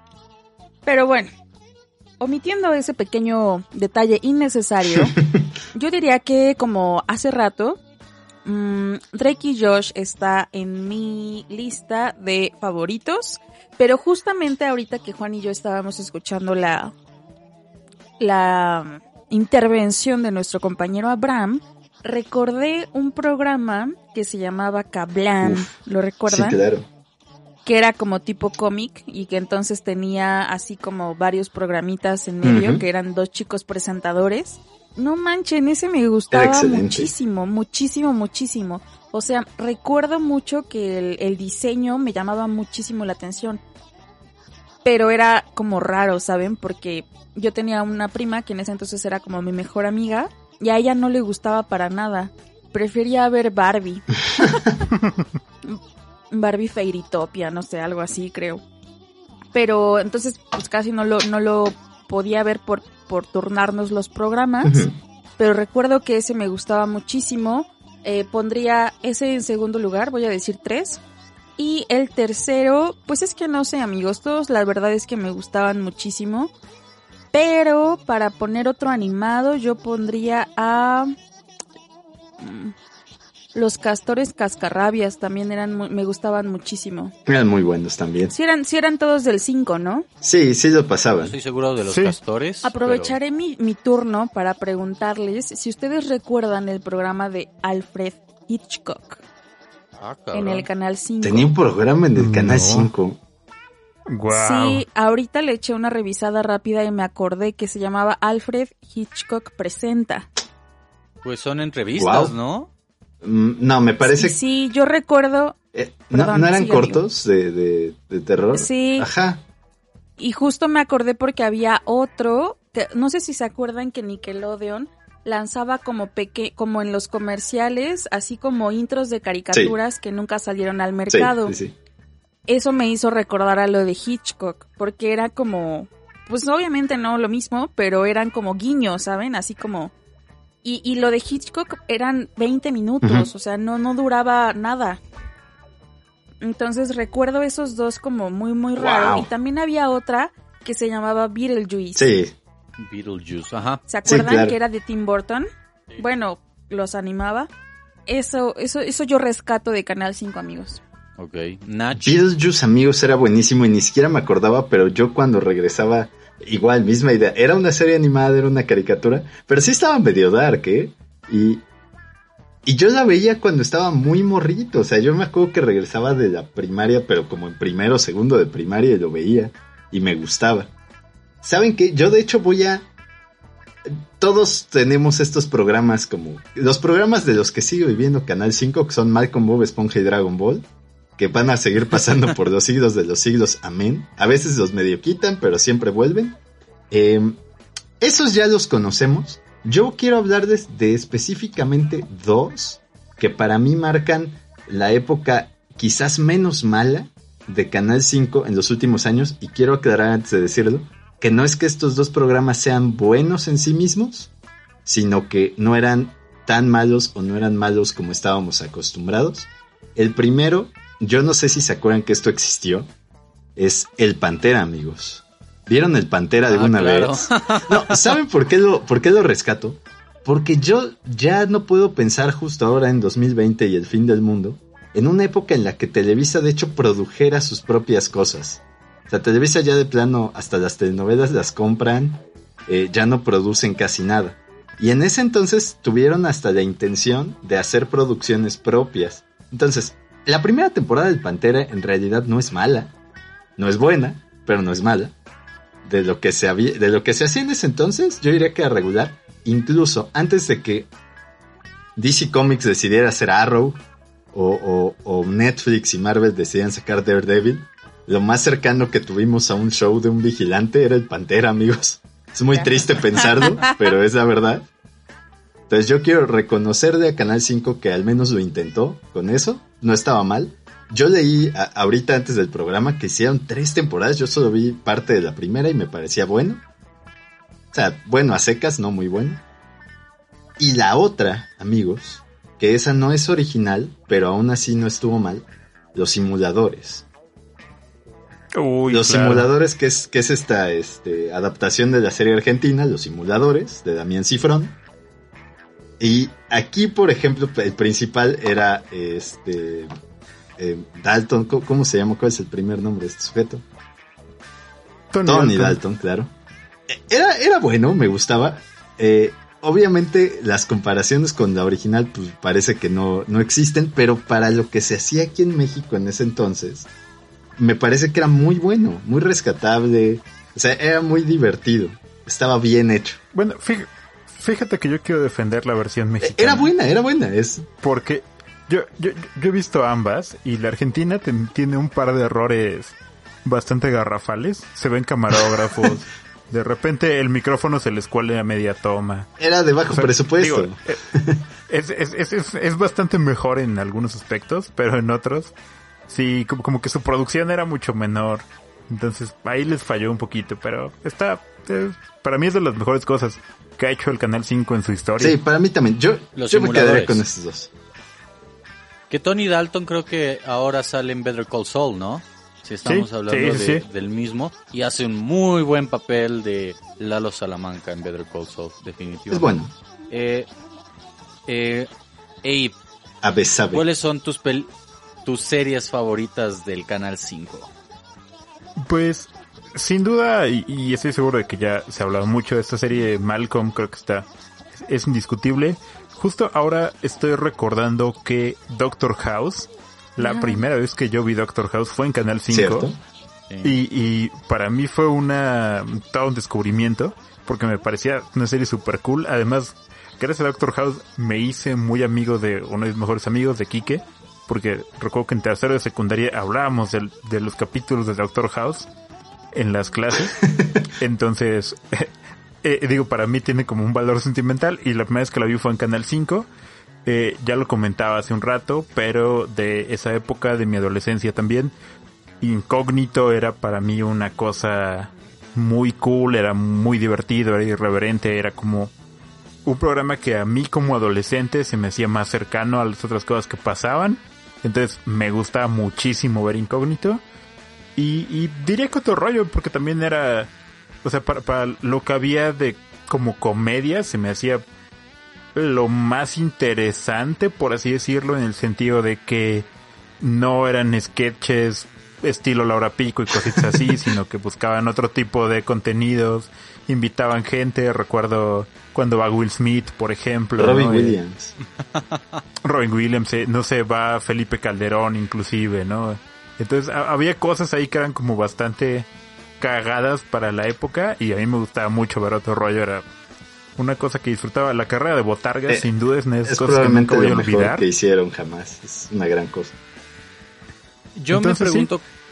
Cómo es posible que hayan dejado que Polo Polo fuera a otro rollo, es decir, a un programa de Televisa, a pesar de que es Polo Polo, saben, y se entiende que quizá tuvieron una relación estrecha con los directivos de Televisa, sigue siendo un, un programa en cadena nacional, quizá no en una hora familiar, pero que definitivamente puede tener niños viéndolo, y, y más allá sí rompe como con algunas, entre comillas, buenas costumbres del, de la moral mexicana.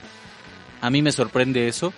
Y eh, por mi parte creo yo que voy a elegir una serie que pues a ustedes pudo ya no haberles tocado debido a la edad, pero que Uy, a mí oye. me voló la cabeza, sobre todo por esa increíble introducción. Hace no mucho Yasu y yo vimos otra vez el primer capítulo de la serie y descubrimos que, que pues seguía siendo de la misma basura televisiva que producía Televisa. Pero nos divertimos. La Rosa. Estoy refiriéndome, amigos, a Esquimo. Oh, por el amor de Zeus. Negocio, Pito y Tavo. un sueño que empezó como un pequeño juego. Qué Se curioso. ¿no? conocieron en el patio de recreo. Bueno, en fin, me gustaba mucho Esquimo. Resulta que en la Wikipedia de la serie dice que tuvo algunos cameos importantes como los chicos de RBD, como La Chilindrina y no sé qué otras bandas. Creo que por ahí Kudai, algo así. No dudaría que salga Dixie, la banda favorita de Nacho ¿Quién? hasta el momento. Eh, y pues nada, me gustaba mucho esa, esa serie y en la secundaria mis amigos llegaron a decirme Tabo por Sí, Michi. claro, tiene sentido. Y yo Wow. llegué a ponerme Tabo, a, a Tabo en mi foto de perfil de Facebook. Probablemente lo haga a partir de ahora otra vez. Eh, pero sí me gustaba mucho eh, Esquimo y junto con ella, aunque no la vi como tal porque ya era dentro de la programación nocturna y mis Uh. papás no me dejaban ver programas tan tarde y también me daban mucho miedo algunas eh, series que pasaban muy tarde como Incógnito. Eh, Miedo. me daba mucho miedo, sí, me daba mucho miedo Incógnito, güey, por Jaime el Duende, Uf. se me hacía un güey culero. O, o- o sea, sí, pero piensa, Abraham, que, que tú cuando viste Incógnito ya estabas en la secundaria y ya habías exper- experimentado la culerez de la gente Sí, de cierto. la escuela a la que ambos sí, fuimos, sí. ¿no? Las drogas y el sexo. También, Yo sí. incógnito lo, lo vi y Jaime el Duende aparecía cuando tenía nueve años, amigo. Entonces me sacaba mucho de onda que apareciera una botarga de ese tipo comiéndose pescados, cagándose en salas y, y queriendo acosar muchachas, güey. Bueno, mujeres. Además en orinándose encima, ¿no? Que era como su gag. Sí, yo, pienso que si yo hubiera conocido a Felipe Calderón a esa edad también me habría asustado. Ah, perdón, Jaime Duende. En fin, Ay, eh, este, otra serie que creo yo tuvo mucha, mucha fama por el Canal 5 en México fue Prison Break.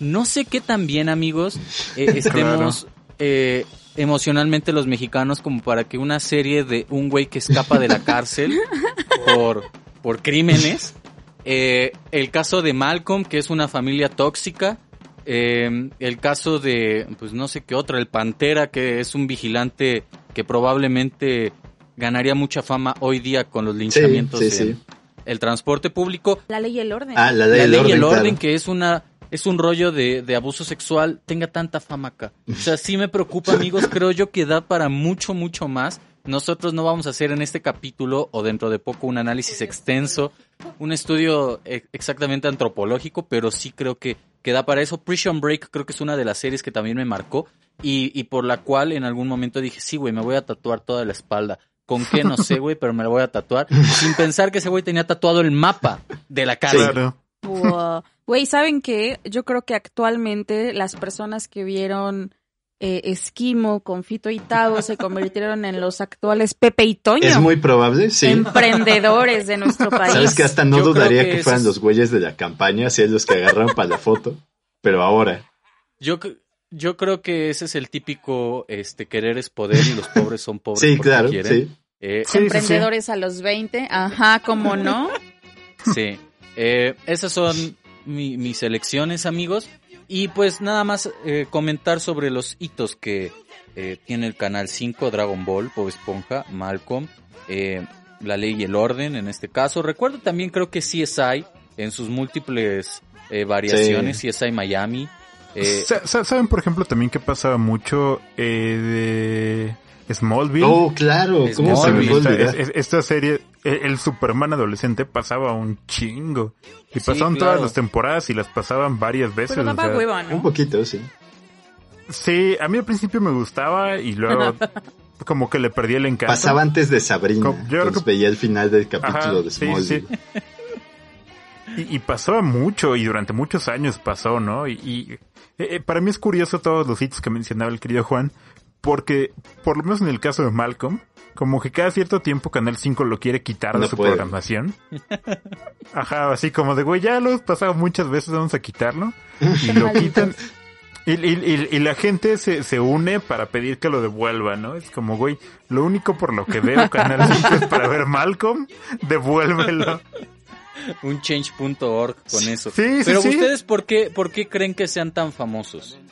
¿Por qué son hitos del Canal 5 todas estas series, incluyendo Smallville, que después apareció en otras variantes como Arrow y todas las demás series diferente. de DC Comics de superhéroes? ¿Por qué? ¿Sabes qué? Yo, yo te voy a contestar de forma rápida y concisa. Repetición.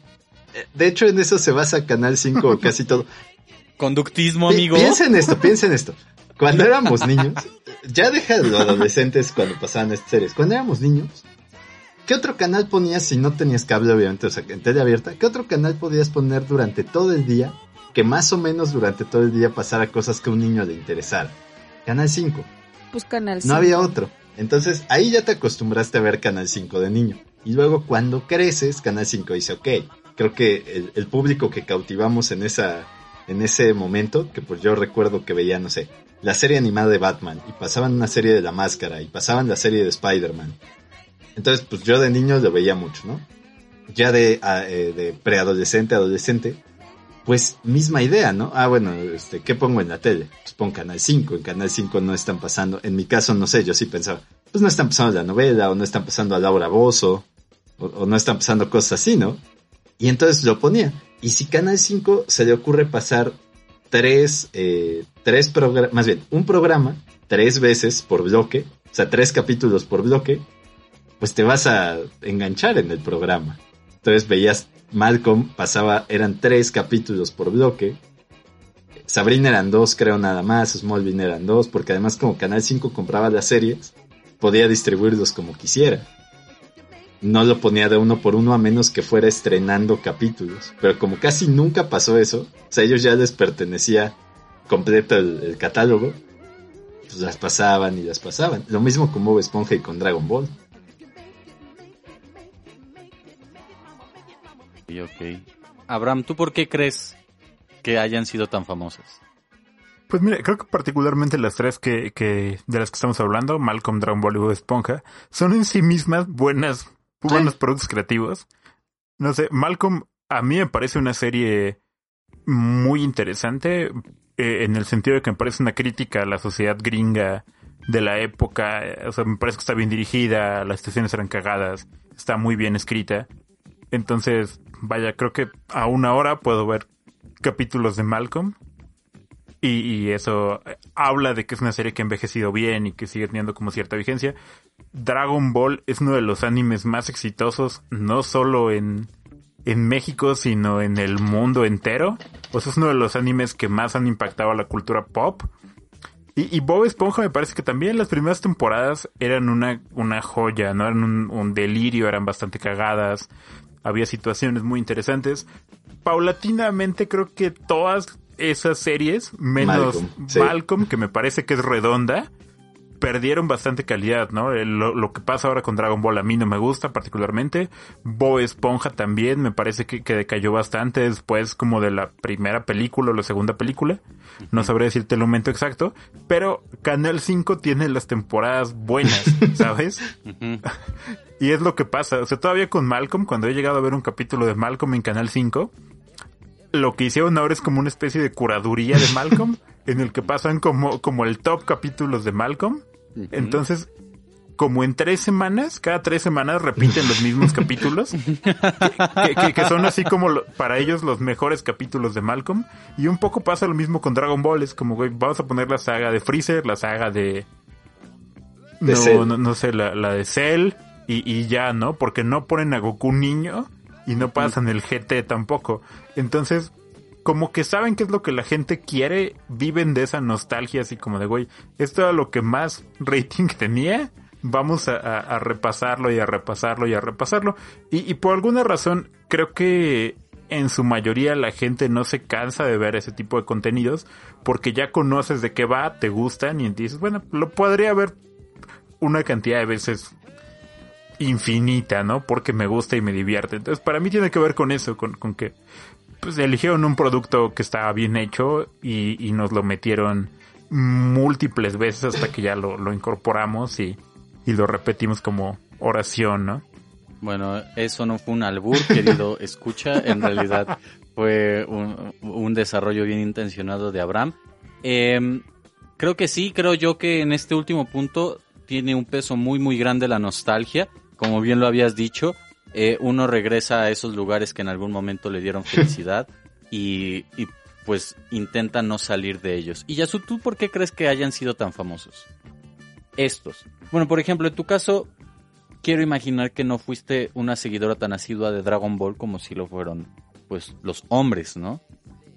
Mm, supongo, no, no sé si fue nada, cosa exclusiva de los hombres o no ve. Ona Pérez, sí. Este, Hombres. no, pues, no, no sé, no sabría decirlo más que, o sea, tú me estás preguntando por qué se volvieron hitos. ¿Por qué crees que fueron tan famosas en el 5 y, y para una sociedad como la nuestra? Pues no sé, es lo que hemos estado hablando a todo el programa acerca de, de que Malcolm pues se parecía mucho a la familia disfuncional que muchos de nosotros podríamos tener cerca o, o- o O que fuera nuestra misma familia, ¿no? Este, no digo porque también pues en la escuela socializas totalmente en tu vida de niñez y, y adolescencia.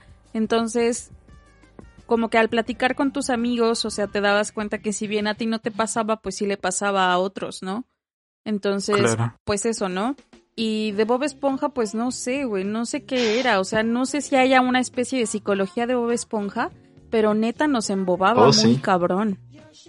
Es que era bien chido Bob Esponja. O sea, no sé si era algo de los colores, güey, de las voces, de la construcción de los capítulos, porque actualmente, por ejemplo, no sé si a ustedes también, pero a Juan y a mí nos pasa que si queremos ver un algo de, de una película, de una serie, de un corto, Gaspar o sea, si nos fijamos, cállate, si nos fijamos mucho como en la duración, en, en qué tipo de, de modo andamos como Sí, para ver el contenido. Y de niño no pasaba eso, No. güey. Ni de madres te percatabas de cuánto tiempo disponías para ver la tele. O sea, era como pues lo que dure y aquí me quedaré la eternidad. ¿no? Este. Pues supongo que estaría muy chido saber si Bob Esponja tiene algún tipo de droga, güey. Porque si era muy, muy adictivo. Ajá. Yo, yo creo que tiene mucho que ver con el momento en el que estamos, que es un momento en donde tú puedes elegir lo que ves a- en el momento en el que quieras y Sí. Cuándo detenerlo y cuándo seguir con él. En el caso de estas series, pues te las daba la televisión y no tenías de otra. O sea, así como nuestros papás no tenían otros medios de comunicación para enterarse de los eventos más importantes de su entorno, nosotros no teníamos en ese momento la posibilidad de elegir otro tipo de plataformas donde consumir ese tipo de contenido. Y éramos niños, ¿no? Sí. O sea, nuestra percepción de Bob Esponja antes y ahora es muchísimo más diferente. Y nada más para acotar, el otro día Juan y yo igual no sabíamos qué ver y terminamos viendo Peppa Pig. Ok. Una gran serie, amigos. Ajá, y eso nos dimos cuenta, o sea, yo he visto a niños que neta se emboban viendo Peppa Sí. Pig y a mí me pasó, güey. O sea, son capitulitos de 15 minutos, ¿sí son 15? Pues como de 5 minutos en Sí, realidad. Sí, son ¿Verdad? mini. Son súper chiquitos. de, de 10 quizá. Güey, es una narrativa circular. Súper circulares. Es desesperante. No sé, mi, mi capítulo favorito fue el de el perico de los abuelos, cerdos. Y después, güey, me, me trastorné muchísimo cuando me enteré que Peppa Pig mide dos metros. Yo también. Cuando, Wow. cuando vi eso, Que- también fue como, ¿qué? Entonces, ¿cuánto mide su Y papá, papá güey? cerdito, güey, mide cuatro. Sí, qué verga. Oigan, Yo no y Peppa sabía Pig eso. pasa por... Me acaban de perturbar bastante. muy- Oigan, ¿y Peppa Pig está en la programación actual de Canal 5? Sí, Creo ¿no? que sí. claro. Wow. Es una Sí. de las favoritas. Es el nuevo Dora la Sí. exploradora. Sí, no sé si vieron ese meme que decía que Peppa Pig... Ah, no, creo que era los Teletubbies, pero bien puede ser aplicable a Peppa Pig. Que uno de los Teletubbies medía dos metros y Rey Misterio medía unos 65, creo. Y por debajo de él Benito Juárez medía 1.30. Está muy cabrón, porque aparte, haz de cuenta que Juan y yo nos preguntábamos por qué siempre que saltaban la familia Cerdito, la cámara se movía como si temblara, güey. Y Entonces son nosotros, ah, qué cagado, pues es porque son gorditos, ¿no?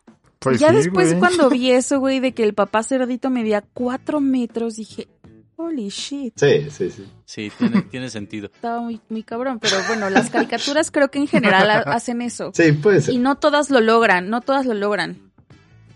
Pero bueno, Ahora amigos, ya para cerrar este, este programa, en donde les agradezco bastante que no hayan respondido a mis preguntas. Oye, viejo. de nada. Eh, me gustaría Ya sabes, preguntarles cuáles eran los programas del 5 que sus papás les prohibían Uf. ver.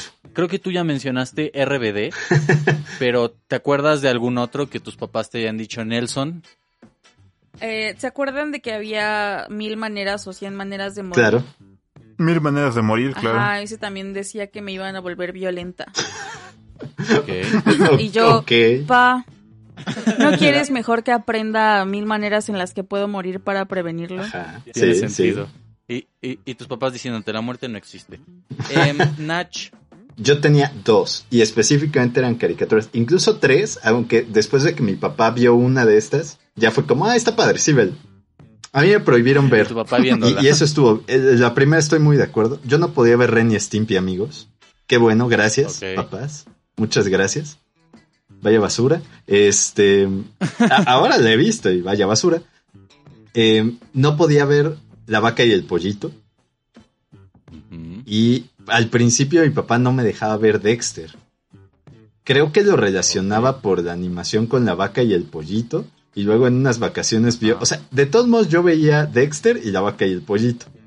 O sea, aunque se supone Ajá. que no los tenía que ver. pero en unas vacaciones mi papá vio un capítulo de Dexter y murió de risa y fue como, que puedes ver esto. Pero ¿por qué no te los dejaban ver, amigo? Mira, ¿Qué descubrió tu papá en Ren y ellas? Stimpy, de hecho yo creo que las tres, a, a buenas a primeras, porque no creo que se hayan puesto a ver un capítulo y decir, ja, esto no deberían verlo. La animación, el, el- el estilo de animación, te digo, en Ren y Stimpy hasta lo agradezco, porque la verdad sí, era, era terrible. Ok. En La Vaca y el Pollito, uno, asumo que el personaje de trasero rojo. Y dos, yo creo que sí, eh, sí influye mucho el estilo de animación. Piensen que nuestros papás están acostumbrados a, a las caricaturas de Hanna Barbera, o sea, pero las de los 60 y Pero tampoco eran políticamente correctas. pero la animación es distinta, la animación es muy cuidada, no es grotesca y en los 90 Como más- todo era grotesco. Ajá, sí, sí, sí. Sí, era cringe. Y, Mm. y además de eso, piensen que los papás veían animes de los 70s y principios de los 80s, que también la animación estaba súper bien cuidada. Veían la pequeña Lulú. Ah, también, yo veía la pequeña Lulu, la, la nueva que sacaron en esa Oye, época. ¿cómo se- oh, cómo se pequeña, era llamaba muy la- buena, amigos. La pandilla de Don Gato. Ajá, Don Gato y su pandilla. No mames, era Gato bien pandilla. divertida. También de Canal 5 y también la pasaron por siempre, aunque solo había 40 capítulos. Pero sí, esas fueron, amigos. Esas, esas son las que no, no podía ver, por decreto. Ok. Ave, ¿cuál es tu lista de series prohibidas por tus señores padres? Pues fíjate que es curioso porque ahora no me viene ninguna a la mente. Ya ve, no tengo padre. No. No, bueno, o sea, sí, sí crecí en un hogar eh, un tanto disfuncional porque mi papá se fue cuando yo era niño. Perdóname. Pero, eh, no, vaya, o sea, sí, sin broncas. Pero lo cierto es que, ¿saben? Eh, en ese sentido creo que siempre fui, yo soy hijo único, entonces como que tenía la atención de mi familia y me acompañaban a ver las caricaturas y nunca fue como de, güey, no puedes ver esto. Entonces recuerdo que mi mamá se sentaba como a hacer sus cosas mientras yo veía las caricaturas junto a mí, o en todo caso mi abuela o alguno de mis tíos. Y, y por el contrario, pues recuerdo que yo, bastante niño, bueno, 9, 10 años, vi Los Caballeros del Zodiaco, que hay bastante sangre y bastante Claro, gore. el tío de sociólogo. repente. Y lo veía con mis tíos, ajá. Entonces, no. Eso explica no- mucho. Sí. en, en, en mi, en mi casa nunca hubo un güey, esta caricatura está muy densa, no la puedes ver. Creo que lo único como con lo que tenían cuidado y, y durante una época fue con los Simpsons. Porque era como, güey, es contenido muy adulto, entonces no, no, o sea, no, no tiene sentido Curioso. que lo veas. Y, y, y, y claro, o sea, no, yo, yo comencé a ver Simpsons más tarde, ¿no? 12, 13. Pero fuera de eso, no, nunca fue como de, güey, no ves esta caricatura porque es perturbadora o algo así. Oigan, recordé otra. No me dejaban ver Jackass. Ah, pero, Pero no pasado por el cinco. caricatura. No, no era caricatura, No no, era no una era, caricatura. pero pasaba más o menos como por el periodo de la secundaria, Sí, sí. porque recuerdo que tenía un grupo de amigos que se rompían brazos, piernas Claro, y todos tuvimos extremidades en la escuela por a decir que eran de Ujú. güey. ¿Oh? Pero Jackass lo pasaban en el 5. ¿Y no? No. Bueno, yo nunca lo vi en el ¿Dónde? 5. Sí llegaron a pasar un par de capítulos, O la pero película, ¿no? censuraban. También. Y, y lo pasaban muy noche también, o sea, eran cosas como Ok.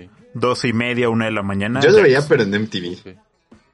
Ajá. Sí, yo también. Esto es Jackass. Yo me acuerdo de un capítulo de su- uno de sus spin-offs de Viva la Bam, en donde le destruían la casa a un gordo y yo me sentí muy mal. güey. Era el papá O sea, de Van Marguera. Ni siquiera un gordo Ah, X. bueno, no s- Y que aparte Van Manguera murió recientemente, Sí, hace unos sí, años, sí, sí. falleció. Wow. Eh, bueno, mi selección de series que no me dejaban ver, en realidad no es de series que no me dejaban ver, porque eh, pues mis papás casi no estaban en casa, entonces... Lo que eh, querías. digamos que sí, palabras más, palabras menos, eh, pero sí tenían cierto cuidado y me reprobaban de cuando en cuando cuando veía Coraje, Ah, el perro cobarde. Y gran todo surgió, voy a, voy a, voy a relatar la anécdota.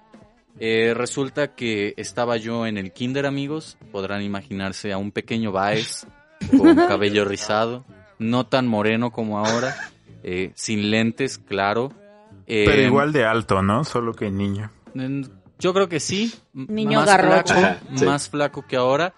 Eh, acercándose a una mujer, a una persona del sexo opuesto, del sexo femenino, y pidiéndole muy amablemente que le preste su goma para hacer unos cuantos borrones en su libreta por algunas, eh, algunos versos mal escritos, mal construidos por parte de él. Obviamente la niña me dijo, no, maldito poeta mediocre, no te voy a prestar mi goma. Y yo le respondí, bueno, la goma es para niñas estúpidas. Ah, claro, por Entonces- el perro estúpido. Efectivamente, a raíz de eso llamaron a mi papá y mi papá estúpido. se asustó mucho diciendo que cómo era posible que yo dijera ese tipo de palabras, dado que en mi casa no decían malas palabras. clásico, sí. La maestra lo regañó y pues a él se le eh, subían y bajaban los colores. En realidad yo nunca fui consciente de haber dicho eso, pero pues queda como una buena anécdota. A raíz de eso, pues mis papás tuvieron más cuidado en mi contenido, a pesar de que tiempo después me hubieran vuelto a abandonar. Y eh, nada, Y amigos. empecé a ver películas eh, de Gaspar Noé. Empecé a ver películas de Pierpaolo Pasolini Esta es la biografía. a raíz de eso y a leer poemas de Charles Baudelaire. Pero bueno, amigos, muchas gracias por haberme acompañado en este debraye sobre el Canal 5. Los quiero mucho. Eh, y Yasu, muchas gracias. Me llamo Olivia Benson. Christopher. Maloney. Meloni. A- Meloni, a.k.a. Nacho, muchas gracias. Gracias, amigos, gracias. Muchas, muchas gracias. Eh. No piensen en el Ah, servicio bueno. a la comunidad. Y ah, vamos a, Este- aquí va a haber una pelea de poder, así que solo voy a decir Ice-T y a ver quién. Venga, mi Ice-T, dilo, tú, dilo tuyo. No, pues gracias a todos mis queridos amigos. Me, me divertí bastante, pero en algún momento me debrayé o dije algo que no estuvo del todo bien. Eh, ¿Cómo te llamas tú? ¿Cuál es tu? Olivia Benson, muchas gracias por, por acompañarme. Güey, güey, se está cagando de la risa. Ah, compañeros, amigos, escuchas, gracias por escucharnos una vez más todo nuestro debraye interno. Les recomiendo que vayan y contraten su prueba de 30 días de Prime y vayan a ver la temporada 8, 9 y 10 de La Ley y el Orden. Lamentablemente esta no es una eh, publicidad No, ojalá pagada. nos pagara por Prime, patrocina. Pero si Amazon nos quiere dar dinero, venga. Jeff Bezos, Adelante, por favor. tu dinero. Yo puedo hablar de todo, La Ley y el Orden, si me lo piden. Bueno, compañeros, gracias. Los quiero, amigos. Nos vemos a la próxima. Mi nombre es eh, Debe Wong, Bebe Wong.